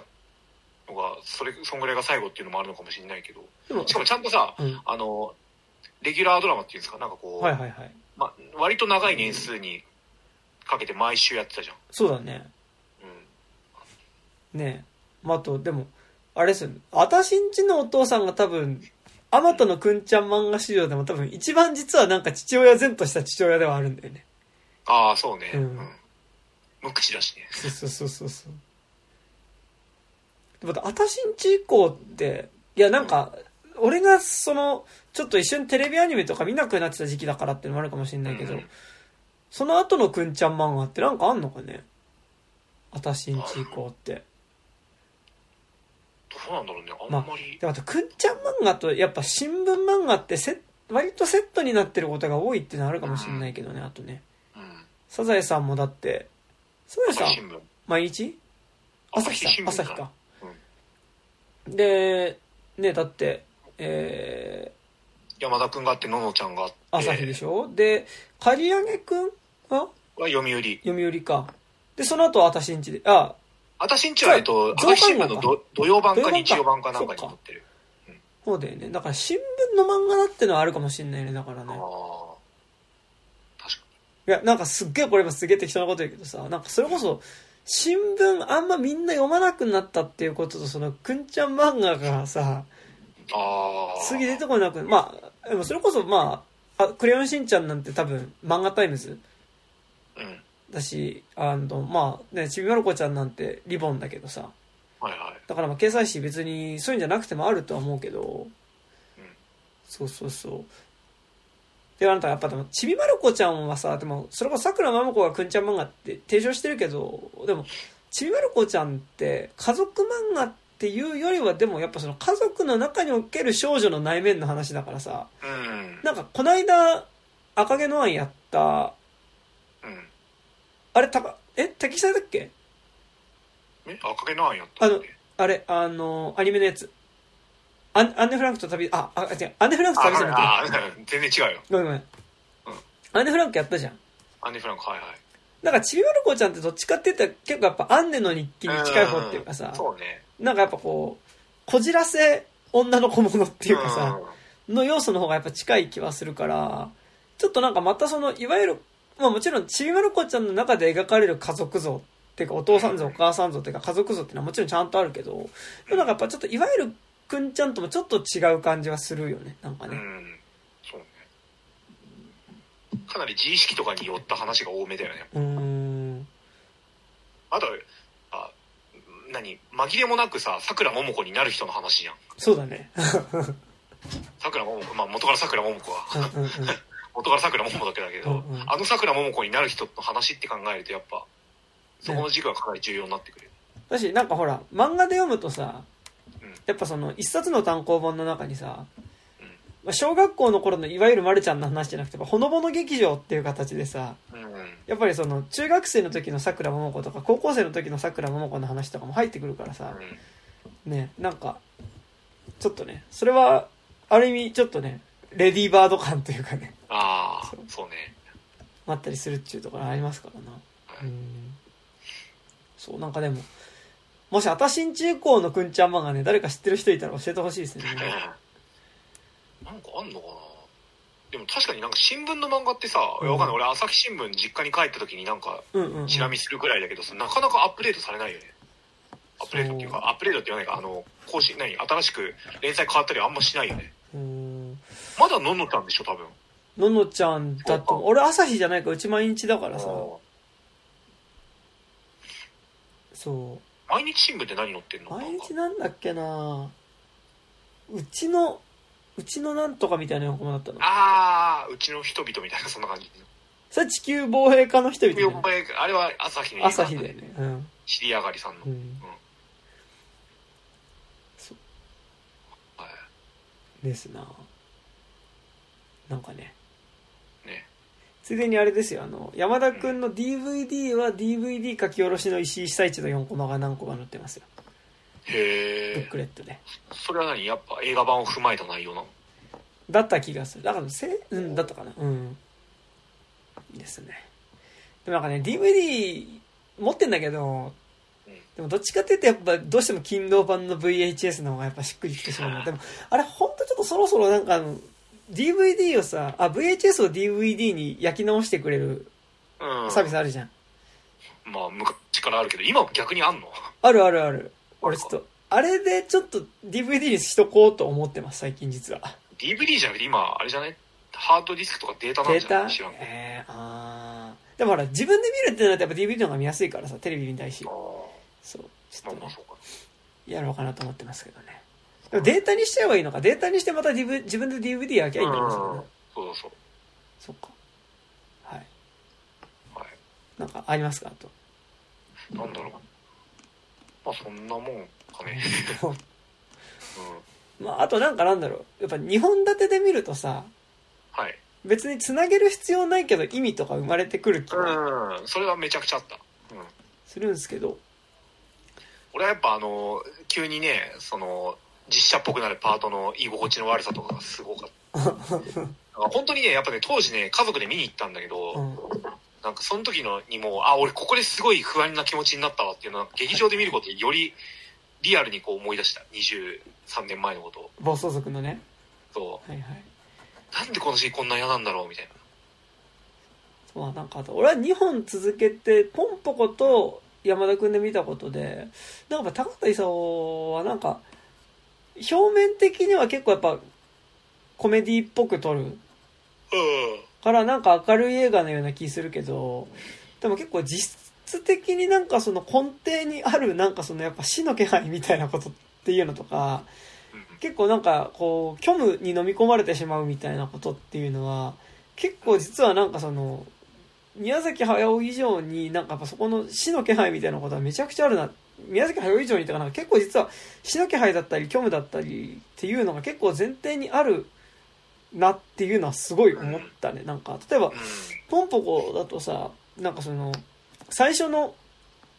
んその妖怪大作戦が失敗した後にさ、こう、四国から連れてきたそのススーパーダヌキ3人のうちの1人っていうのがさ、その、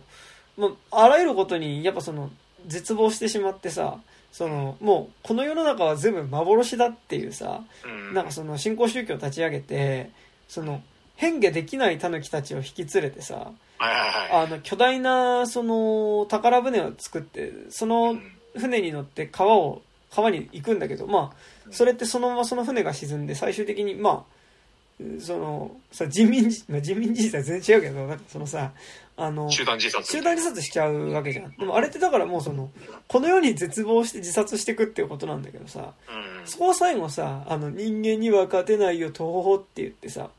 ああ、あったね。ギャグっぽく終わらせてるんだけど、やっぱあれとかってやっぱすごいこうさ、絶望だったりさうん。徒歩じゃねえよって思った。そうく暗いことみたいなのがなんかでもそれ途方ってごまかしてるっていうよりはなんかでも多分途方ってテンションで描いてるんだと思うけどうん。でもなんかやっぱりそういうその虚無感みたいなのはやっぱ結構ずっとあるなっていうのはねなんかすごい思ったすなうんちゃんと思い出ポロポロの回も行きゃよかったってすげえ思いやおもぼろもねおもぼろもいいんですよ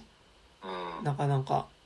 高谷勲ってやっぱさ、毎回作画が違うじゃないですか、なんうんか。うんうんラデカとか。まあアニメまあ山田君なんてそれの、特にその、毎回そのアニメの作り方から模索するみたいな。うんうんうんまあだからめちゃくちゃ金がかかるらしいけど。うんん。ううんうん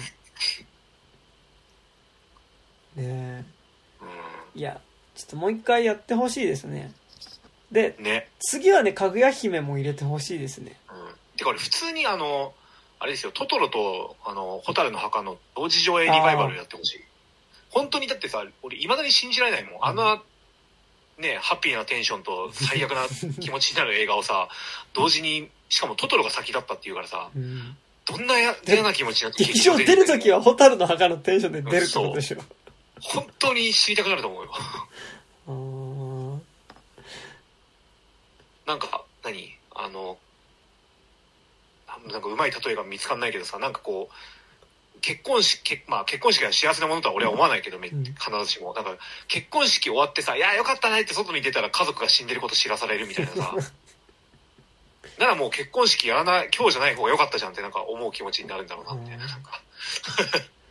だってねだってこうさうん。なんだかんだでこうさあのこう困難を乗り越えてくさ女のまあ姉妹の話を見た後にさうん。ね女の子死ぬ話見るわけだからねうん。いや、ほんとね、いやでも蛍の墓は俺も見たくないないや見たら絶対なんか思うところはあるしいろいろいいとは思うんだけどうん。うん。ちょっと腰重いわなんか ああうんそうですねまあまあトラウマ現代系映画みたいなのもありのでもあるからやっぱその蛍の墓はね。そう90年代キッズとしてはなんか。でも蛍の墓がしんどいのってさなんかなんだろう。もちろんお母さんが丸全身やけどやっちゃってるとかね。うん。あとまあなんかそのさ徐々に飢えてくこととかさ、節子がねまあ、しんどいんだけど俺結構やっぱあそこのおば親戚の家に行った時のさ置きどころのなさが本当にしんどいよねなんかね。あああいやでも全部しんどいじゃん。なんかさじゃあ2人で暮らそうぜってさなんかこう一応一瞬晴れやかにはなるじゃん、うん。映画のテンション的に。だからでもあの時に感じるいや無理だろうみたいなさ、うん。こんな子供たちが一人二人で暮らしていけるわけないじゃんってなんかちょっと思ってる自分みたいなのもさ、うん。あるから。なんかありとあらゆるなんか嫌な予感みたいなののアラカルトみたいな映画だから。あとやっぱこうさ焼けた家から持ってきた梅干しをさはい。おばさんが全部使っちゃうとかさ。ああとあ、まあ、とあの何まだ幸せだった頃の思い出が急に回想シーンで入る、いやあれ本当やだよね。スイカがよう冷えとるよ清太さん本当やだよ本当に嫌だよ、えなんかやっぱねちょっと蛍なんか見たくないな。うん。ああれはなんか作品の価値とか以前になんかもう何？あのそもそも精神的ブラクラ構造みたいなのがある映画だから なんかあの苦手な人は見ないでくださいみたいなねそういうやつだから。あとなんかでも初めて見たのが多分高校生とかそれぐらいだったらなんかもうちょ結っと構そんないやもうちょっと大丈夫だったかもしれないけどちっちゃい頃に見てるからさうん。やっぱよりそのなんかなんだろう。深く毒刻みたいな刻まれ度がさ。うん。すごいよね多分ね。ううん。んそうそれもある気がするんですよね。はい。そんなとこです。そんな感じですかね、ううん。んだからジブリ期の高畑勲作品って5作しかないのか。山田君えっとポンポコまあ蛍あ蛍のえっ、とみえー思い出ポロポロポンポコ、山田くんかぐや姫。ああうん。そっか。割となんかそこに縛って見るのは割と簡単なんだよね、うんうんうん。テレビシリーズとかそのドキュメンタリーとかさえ追わなければ、はいはいはいはい。うん。まあねまあね。なるほどね。いやでも本当あの赤毛なんとか見てください。俺もまだ途中までしか見てないけど、いや見ます見ます。うん、普通にめちゃくちゃ面白いから。うん。まああとホルスだよね。やっぱ見やすい中であとまあねうん。いいのはねやっぱね。ホルスもさなんか面白いんだけどさ俺すなんか一回しか見たことないから、はい。そんなホルスについて語れないんだけどなんかすげえなんかがっかりしたのが途中でさなんか村に狼の群れが攻めてくるぞみたいなシーンがあって、うんこれ大アクションシーン来るんだろうなと思ったらなんか時間がなかったのかそこだけ止めでこう止めをめちゃくちゃ動かして うわーみたいなさなんか襲ってきたぞーみたいな倒せーみたいなねなんかこう5枚くらいの横なんか絵自体を揺らしたり横にスクロールしたりしてやってあのこち亀のなんか頑張って アニメを作る回みたいななんかすげえ思ってなんか。そうホルスも俺もねしばらく見てないのでちょっと見直したいですななんかなうん。いね。高畑勲ってなんかそういうさまあ今言った手法が別に高畑勲が作り出したのかは知らないけどさ、うん。なんかこう何？アニメのなんか目のさきらめきがさ、うんうん。なんかハイライトが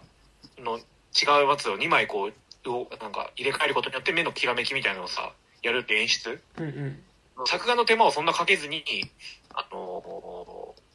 なんか感情とかを表現するっていうなんか省略の方法みたいなうまい効率のいい演出法みたいなのを考えた人でもあるじゃん。うんうんだけどだけどさあの後期の作品になればなるほどあの山田君とかもさえこんなのすげえ簡単な絵じゃんみたいなさ制作費とか安いんだろうなと思ったら一番かかってるみたいなさなんか信じられないぐらいの手間がかかってるみたい結構 CG 使ってるんでしょそんで実は。なねわかんないけどね。あのボブスレーのシーンとか CG らしいよ。あああと最後の花火？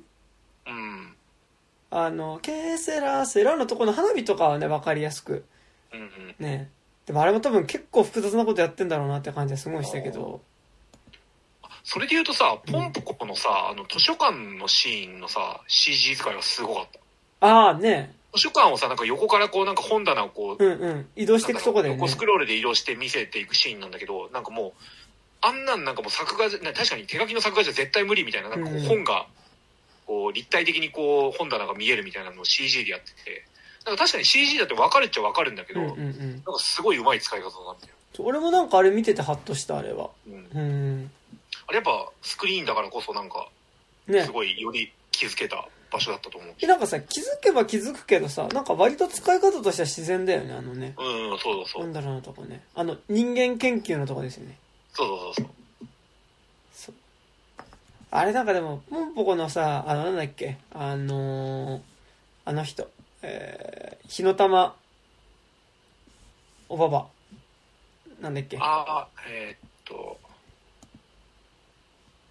なんだっれけ？あれもすごい良かったですな。うん。なんだっけ？声優さんが。おろく。おろくおば。おろくばあさん。にね、はいはいはい。清川虹子さん。そう清あそう清川虹子なんだよね。清川虹子なんですよすごい良かった。あれ結構ねあの80まあ結構昔から映画出てる女優さんでね、うん。あれとかあれですよ。あの人間の証明とかの人ですよ。へえそうなんだ。そうそうそうそう。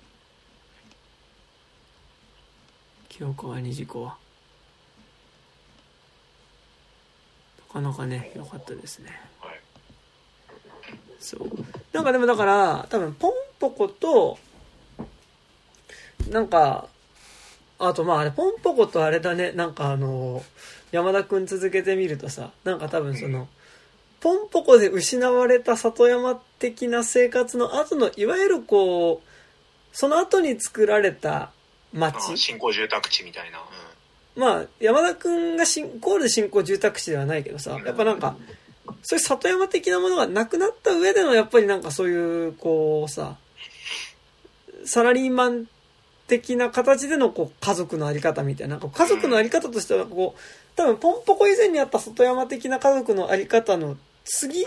それが失われた後の家族のあり方としてのなんかこう山田君みたいなつながりもなんかこうなくはないなとかはなんとなく日本続けてみるとね思ったりはいしたけど、ねやそれで言う、とさポンポコをやった翌年にだってあれですからねあのー耳を澄ませばだから。うん。耳を澄ませば？おも思い出ポロポロ。90あそうか耳あそっかそっ95か。年うん。成績桜川湖ね。そうそうそう。あれってだってね団地とかまあまあ一応ニュータウンとうんうんニュータウンみたいなところだから、そうだね。だからなんかさ、その何結構その、まあ、ジブリ史観で考えるとだけどさ、なんか早いんだよね。その、そのできたニュータウン自体も、俺らにとってはノスタルジーの場所だよっていうのをさ、やっぱ、うんうんカントリーロードがコンクリートロードみたいなさ、なんかちゃんと描いてるから。うん。うんうんうんそう、なんかもはや、ニュータウンってなんかレトロで、俺らにとっての里山的ななんかフィーリングをもたらしてくれる場所だよね、みたいな。割とだから翌年にできてるっていうのがすごいな。あ。なんか耳を澄ませばのその感覚に関してはなんか撮ってる当時っていうなんかそれを受け取った俺らの中でやっぱりそうなってってるところもある気はするけどねなんかねああ、るかな。ニュータウン的な感覚どうなんだからリアル俺割と内包されてると思うけどね。本か。当？なんかリアル？カントリーロードって使ってんじゃん。ああまあね。でもほらあれってさもともとのもうちょっとそれポンポコ的な側面っていうかさなんかそのコンクリートロード自体がカントリーロードっていうよりはさその自分たちがなんか暮らしてる場所っていうのがこうそもそもカントリーロード的なものなくした後に立ったコンクリートロードでねみたいな感じでも多分あるとは思うからさ。うん。ねなんかでそれすらノスタルジーに感じる感覚っていうのはなんかむしろそのやっぱうん。高度経済成長期以降の 俺らっていうかさ。そういうこと。うーん。なのかなって気はね。だって多分なんかそのむしろある頃ってさ多分結構てかホラー映画の舞台で団地がよく出たりとかするのってさうん多分その団地っていうのがある時までは繁栄の象徴だったりとかしたものがさでも今逆にやっぱ住んでる人がいなくなったりとかしてちょっとこう衰退の象徴でもあったりするからっていうところはあると思うしねうん。うんなんかだから黒沢清の映画とか見るとやっぱそのバブルぐらいの頃に建てられたなんかそういうそのちょっとこう都市計画みたいなものとかがさうん。まあ黒沢清とかは山間部のその里山の開発っていうよりはやっぱかなり湾岸エリアの開発の方に行くけど視点はうん。ねなんかだからまあ分かりやすいところだと本当にその叫びとかそうだけどさうん。なんかやっぱこう湾岸エリアをやっぱ開発してったまあ湾岸エリアの開発はバブル期より以前から行われてはいるけどうん。埋め立てみたいなことはさではあるけどなんかやっぱそこがこう開発完全にしきる前になんとなくちょっとこうそのままのままであるみたいなさうん。時になんかでもそこの中途半端に開発された場所の中にある空洞の中がやっぱ廃墟になってそこに何かが生まれてくるみたいな感覚っていうのはさうん。ねなんかだからこうなんかでもちょっと上の世代なんかその電脳コイルの磯光雄とかにもそれは感じるんだけどなんかやっぱそのこう一回途中まで行われていたなんか未来都市みたいなものとかなんかこう大きな都市を作る計画みたいなものが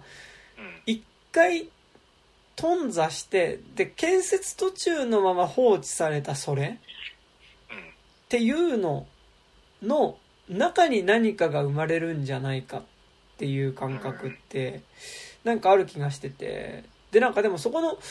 中途半端なままこう夢半ばで途絶えた未来都市っぽいものだったりとか未来都市っぽいものを作ろうとしたものが古びていったものをこそ懐かしく思うっていうのはうん。なんかやっぱちょっとジブリとかよりもうちょっと後の感覚というかうん。なんか、さらに俺らはそれをもう具体的に作品として受け取ってるような世代でもあるじゃん。なんか具体的にこの作品がそうだとは言えなかったりするけど、俺は。はいはい。うん。っていう気はね、するんですよね。なんかちょっと待ってね。あのね、はい。あの、ちょっと違う。あの、村田沙耶香ってコンビニ人間の人の、これ白色の街の、あ、読んだわ。その町の太陽。その街の体温のとかもさ、これほら、建設中の、そのうん、新興住宅。新興住宅が、住宅地が建設されていくっていうことと、やっぱりそれによってさ、その何でもなかった街にどんどん外から、ね、転校生がもう、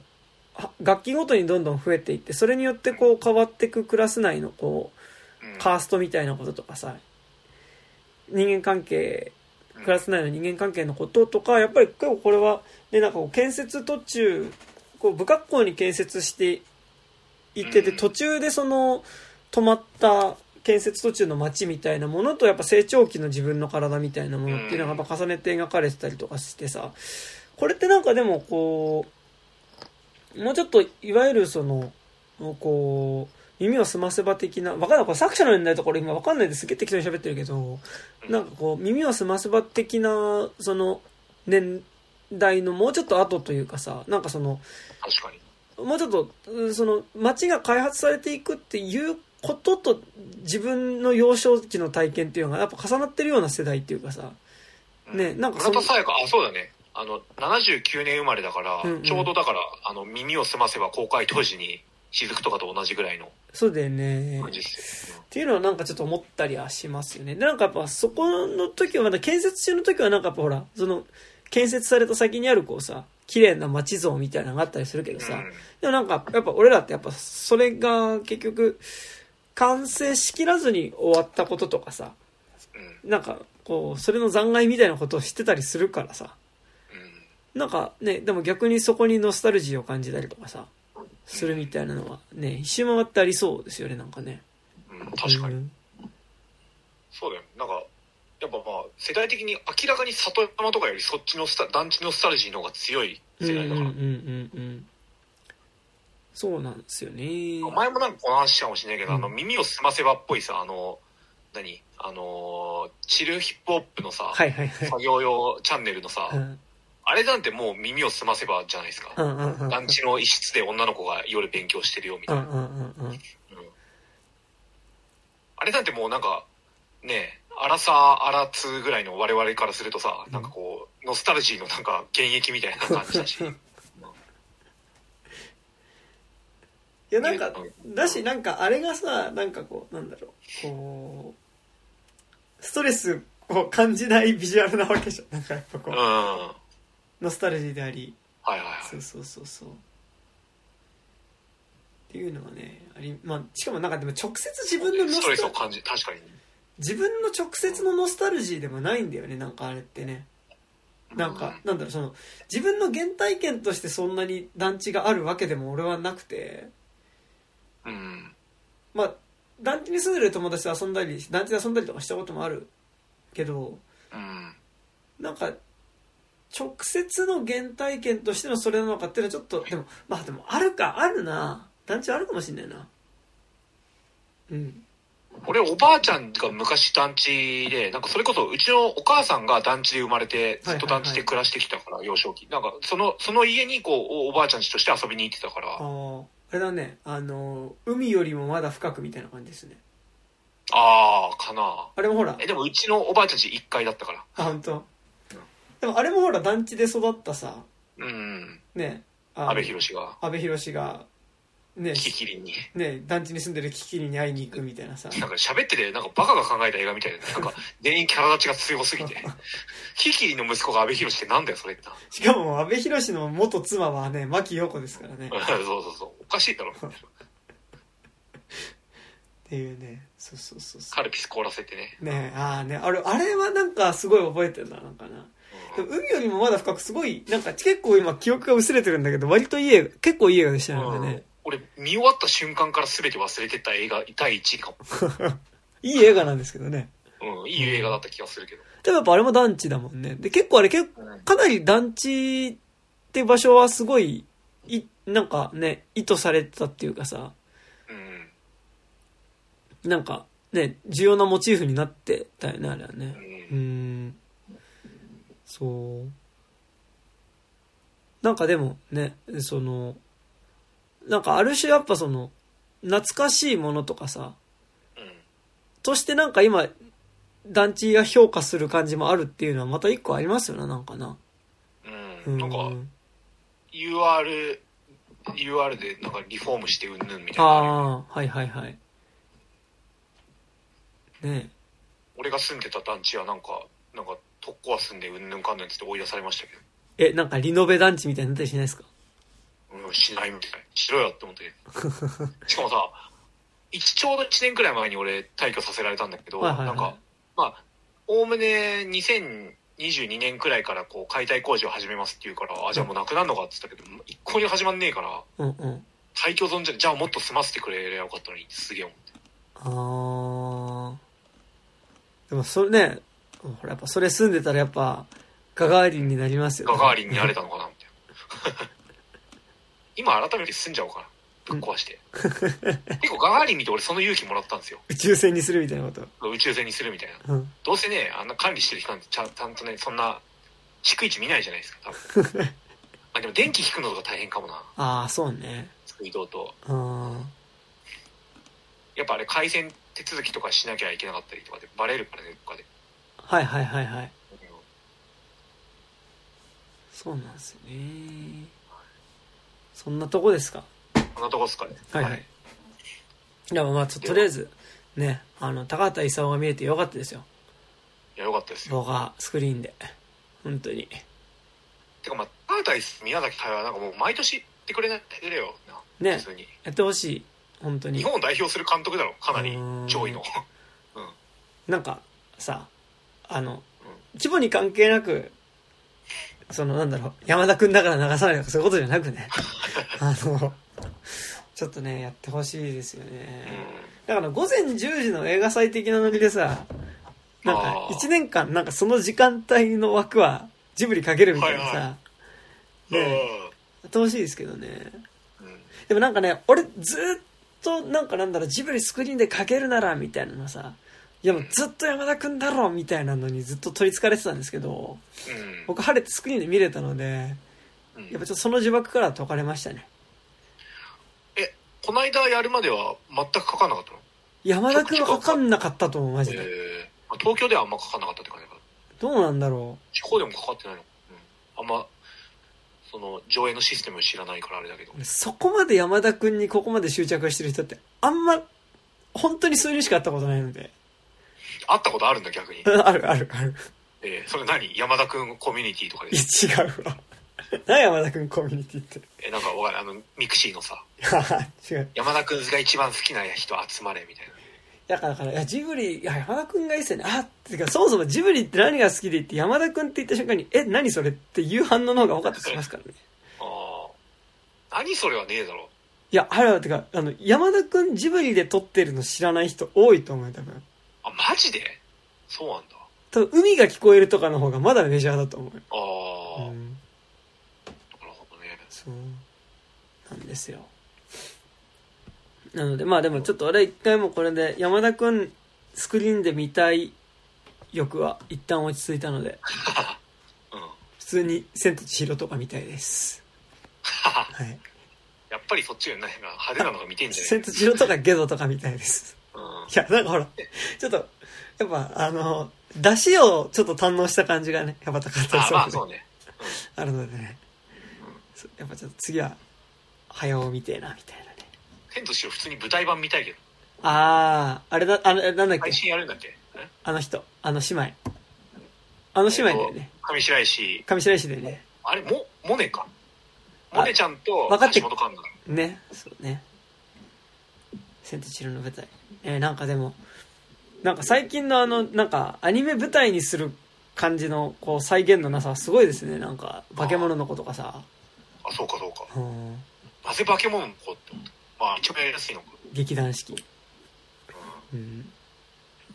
まあでも確かにあれかあれでも一番細田作品で舞台で一番見たいのって俺狼子供かもしれないあー、それ普通ト。ランスフォームしてあすげえ走り回ってるみたいー。なものがみたいなと思ったら人間だみたいな無理かできねえのそんないやでもほら、それはなんかさ、なんかこう、ライオンキングのさ、なんかあの、ああマシーンみたいなの使ってさ。まあそうだよあの千と千尋でもさほらあの竜とかはなんかこう白のうんうん。ドラゴンバージョンの白とかもなんかこうみんなでこうなんかはいはい。あの、大道具みたいな感じでやってましたね中華街のお祭りで出てくるような。ああそうそうそう、あのかまじいとかもみんなでこう手足こうやって動かしてはいはいはい。そういう方式なるほどね。未来の未来とか絶対舞台が無理だからああ、未来の未来。まあ、ね、くんちゃんをどうねアニメ以外で無理だろくんちゃんみたいなキャラクターだすプロジェクションマッピングとかでくんちゃん巨大なくんちゃんが出てくるの、あ、でもそう、この間さ、うん。これ全然関係ない話なんですけど、なんかあの、所沢にあるさ、はい。角川ミュージアムって行ってきたんですよ。へえなんか、角川の、なんか、なんかの跡地に作った、なんか本の博物館みたいなのさ、行ってきたんだけど、なんか、まあ、ほぼ、なんかなんだろう、すごい展示の仕方がおしゃれな図書館みたいな感じだったんだけど、うん。なんか、一角がね、なんかこう、まあすごい天井高くまで本棚になってる図書館みたいなんでさ、うん。で、今からプロジェクションマッピングが始まりますって言ってさ、ほその本が並んでる部屋で急にプロジェクションマッピングが始まっ、まあ、急にっていうかプロジェクションマッピングが始まってさ、でなんかあの、文豪ストレイドッグう。はいはいはい。に、京極夏彦とかが。そうそうそうそう、あの、ね、あの、文豪が、あのうん、それぞれ、太宰治人間失格みたいなさ、はいはいはい。イケメンキャラになって。そうイケメンキャラになってしかもなんか代表作がなんか能力の名前になってるみたいなさ、あのやつがね。なんかそれとコラボしたやつでさ。なんかこう本棚にその絶妙にこうさあの並んでる太宰治とかさ。うんなんかこう泉鏡花とかねあってさはいなんかそれがこうパッて当たるとなんかそのキャラのシルエットが出てきてみたいなさえー、すげえプ。ロジェクションマッピングだったんだけどさ、あーとかね見てたんだけど、なんかあの、プロジェクションマッピングが終わった後の空気感って何とも言えないね。え、それ何人くらい見てんの？えでも、30人ぐらい見てたと思うんだけど、いおお。え、普通になパチパチとかじゃないの？やなんかね、まあ、図書館っぽかったからってのもあるかもしれないけど、あ拍手しないのよ。だ、だしなんかわかんない。俺、何人が文豪ストレイドッグの、なんかなんだろう、あのー、インスタレーションじゃなくてなんだっけ、えープロジェクションマッピング。プロジェクションマッピング。だってことを知ってきてたのかわかんないんだけど、俺、なんか、俺、少なくともこれ、俺ね、うん。俺、文豪スレドッグ見てないから、さ、だから文豪スレドッグ見てない人とさ、見てない人にとっての文豪スレドッグとさ、多分見てる人にとっての文豪スレドッグって多分感じ方かなり違うじゃん。うん。なんかあの、太宰治人間失格みたいなことにさ、言われた時のさ、あいたたたって感じってさ、いや、それはね、しょう文語でそれそういうもんじゃんだって。いや、そう、でもなんかほら、多分見てたらそう思わないと思うの。うん。見てたら、あの、いや、そういうもんでしょって思うと思うんだけどさ、見てないから俺、なんかさ、太宰治人間失格とか言われてさ、なんか、あいたたたってなるわけ。中島敦三月期みたいなさ、三月期虎みたいなさ、あいたたたみたいになるわけよ。で、なんかさ、で、俺は普通に知らないでね、なんかその角川の、あ、本並んでんだと思って、ちょっと置いてある本とかチラチラ見てたからさ、うん。なんかね、文豪ストレイドッグのそのプロジェクションマッピングが始まった瞬間に、なんかなんだろう、あの、罠にはまった感じがすごいしたの。なんか、あ、しまったみたいな。本棚で角川ということは、文豪ストレイドッグだったかみたいな、こう、測られたみたいな。あの、なんか、敵の術中にはまってしまった感じがすごいして、なんかその、多分5分ぐらいだったのかな、プロジェクションマッピング。いや、ご3分から5分ぐらいだったんだけど、なんかやってる間、なんかすごいこう、あの、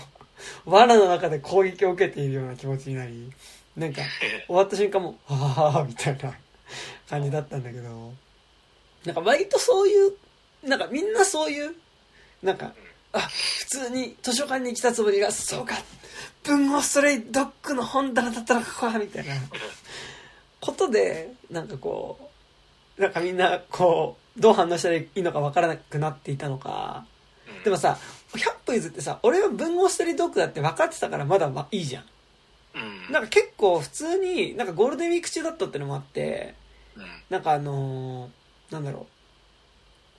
多分普通になんか家族で来てるおじいちゃんみたいなのとかもいたわけ。うん。おじいちゃんとかからしたらさ、太宰治って言ってさ、明らかになんか太宰治じゃない感じの男の人が出てくるわけじゃん。これでなんか人間失格みたいな感じなわけじゃん。まあまあ。なんか、混乱したってのもあるかもしんないね。うん。単純にね。うん。そう。っえていう感じでした。ー別に普通に見たいけどな、なんか、プロジェクションマッピング。プロジェクションマッピング。なんかだから俺、なんかちゃんとプロジェクションマッピングみたいなそれ初めてだったから、えー、なんか終わった後って、え、なんか、あ、ぬるっと終わったみたいな感じで。で、なんかそこにいた人が、なんか、以上でプロジェクションマッピング終了していくま、しますって言ってくれたから、あ、終わったんだっていうなんか区切りができたんだけど、俺言われなかったら、あ、んうーん、みたいななんかすごいぬるーっとした気持ちにすごいなったと思う、うん、えじゃあ拍手もなく？拍手もなかったですね、うん、ああなんか終わったわみたいな。なんかうんやってるわみたいな。終わったわみたいな感じで。そう。でしたね。なるほど。はいはい。以上です以上です。はい。ありがとうございましたありがとうございます。はい。というわけで、えっと、この番、ははいい。この番組で、えっと、お便り募集しております。えっと、多分、えっと、6月の頭ぐらいに、えっと、シングルトラマンでやると思うので、えっと、もし、見た人いたら、えっと、シン・ウルトラマンの感想とかね、あと普通にこの番組の感想も送ってもらえたら嬉しいです。えー、アドレスとしましては、29.tiz.gmail.com、えー、29は数字です。えー、29.tiz.gmail.com までメールを送っていただくか、底辺文化系トークラジオとか、29歳までの地図とかで検索すると、このラジオの、えー、ツイッターアカウントでできますので、そちらにある DM フォームから送っていただいても結構です。えー、そしてこの番組、えー、 pixivFANBOX の方で有料版やっております。えー、月額300円から、えー、まあ、いろいろちょっと雑談したりとかしてるコンテンツを配信しておりますので、よかったらそちらの方、えー入っていただけると嬉しいです。そして、えー、何かおのおの、さんありますか？えっと、金内武樹ですけど、はい魚夏の日と書いて聖火日という演劇団体みたいなのやってるんですが、えっと、2022年の5月21日と22日の土日の2日間にわたって開かれる第12回千川劇場演劇コンクールというやつの演劇のコンクールに出ます。で、えっと、5月21日土曜日の13時半から、まあ、40分ぐらいの作品をやるんですけども、チケットは売り切れてるんですけど、千川劇場っていうところの YouTube チャンネルでリアルタイム配信があるらしいので、よかったらぜひそれなどで見てください。あと他の団体、星プロさん、エリア51さん、アンジュノッチさん、カンカンのカイさんって、まあ、他の団体も同じように、それぞれの時間で配信されますので、詳しくは千川劇場演劇コンクールで検索するか、桜夏の日と書いて聖火日っていうので検索すると、まあ、その、ツイッターとか、公式サイトが出てくると思うので、よかったら見てください。はーい。はい。はい。えー、KTY という名前で、えっと、ラッパーやっておりますが、え今度このポッドキャストにもたまに出てくれてる、えー中村くん、えっと一緒に、えっと、エット &KTY というユニットのバンドセットで、えっと、ライブをやるっていうか、えっと、イベントをやることになりました。えっと、5月22日、えー渋谷にあるセブンスフロアというところで、えマインディング・ザ・ギャップという名前の、えっと、イベントをやります。すでにあれですね、マインディング・ザ・ギャップは行き止まりの世界に生まれてっていうね、あの、ドキュメンタリー映画の、現代から撮ってるタイトルなんですけど、行き止まりの世界に生まれて、アマプラかな？で、あの、配信始まりましたね。あの、見て、見た上で来てくれと。関係ないけどね。で、まあ、えっと、5月22日のそのマインディング・ザ・ギャップというイベントは、えっと、僕と中村くんのバンドセットでの、えっと、ライブだったり、あと、えーアワザルカスっていう埼玉のめちゃくちゃかっこいいヒップホップクルーだったり、えーあと、メテオチンハーツって、メテオさんって最近、あの、オットタクシーっていうアニメのね、矢野っていう、あの、ラップをする、あの、ヤクザの役で出てた矢野さんっていう、裏あ、矢野さん、あの、メテオさんっていう人がやってるメテチンハンツってラップユニットだったり出ます。えあと、あの、フードでね、あの、高円寺のめちゃくちゃ美味しい、えっと、スパイスカレー屋さんのねぐらさんっていう、えっと、カレー屋さんが、あの、カレーを出してくれることになったので、よかったら、えっと、カレー食べがてら遊びに来てくれると嬉しいです。えーチケット代1500円、えープラスワンドリンクでございます。えそんな安いんだ。ー安いです。まあね、それでライブを見て、カレーも食べて来てくれると嬉しいです。ということでね。えーなんかもし行くよっていう人したら、えっと、僕のツイッターアカウント、えーカタカナで山田武史スラッシュ KTY とかに、あの、なんか DM とかもらえると、まあ直接普通にその日当日フラッと来てくれても大丈夫なんですけど、まあなんか DM とかもらっておくと、なんか、事前にね、嬉しいかな、みたいなところあるので、えーそんな感じですかね。はい。というわけで、えー以上ですかね。はい。結局前後編になりましたね、多分、自分的に。そうですね。まあちょうど山田くんのところで切りますよ。はい。はい。というわけで、えーありがとうございました。ありがとうございます。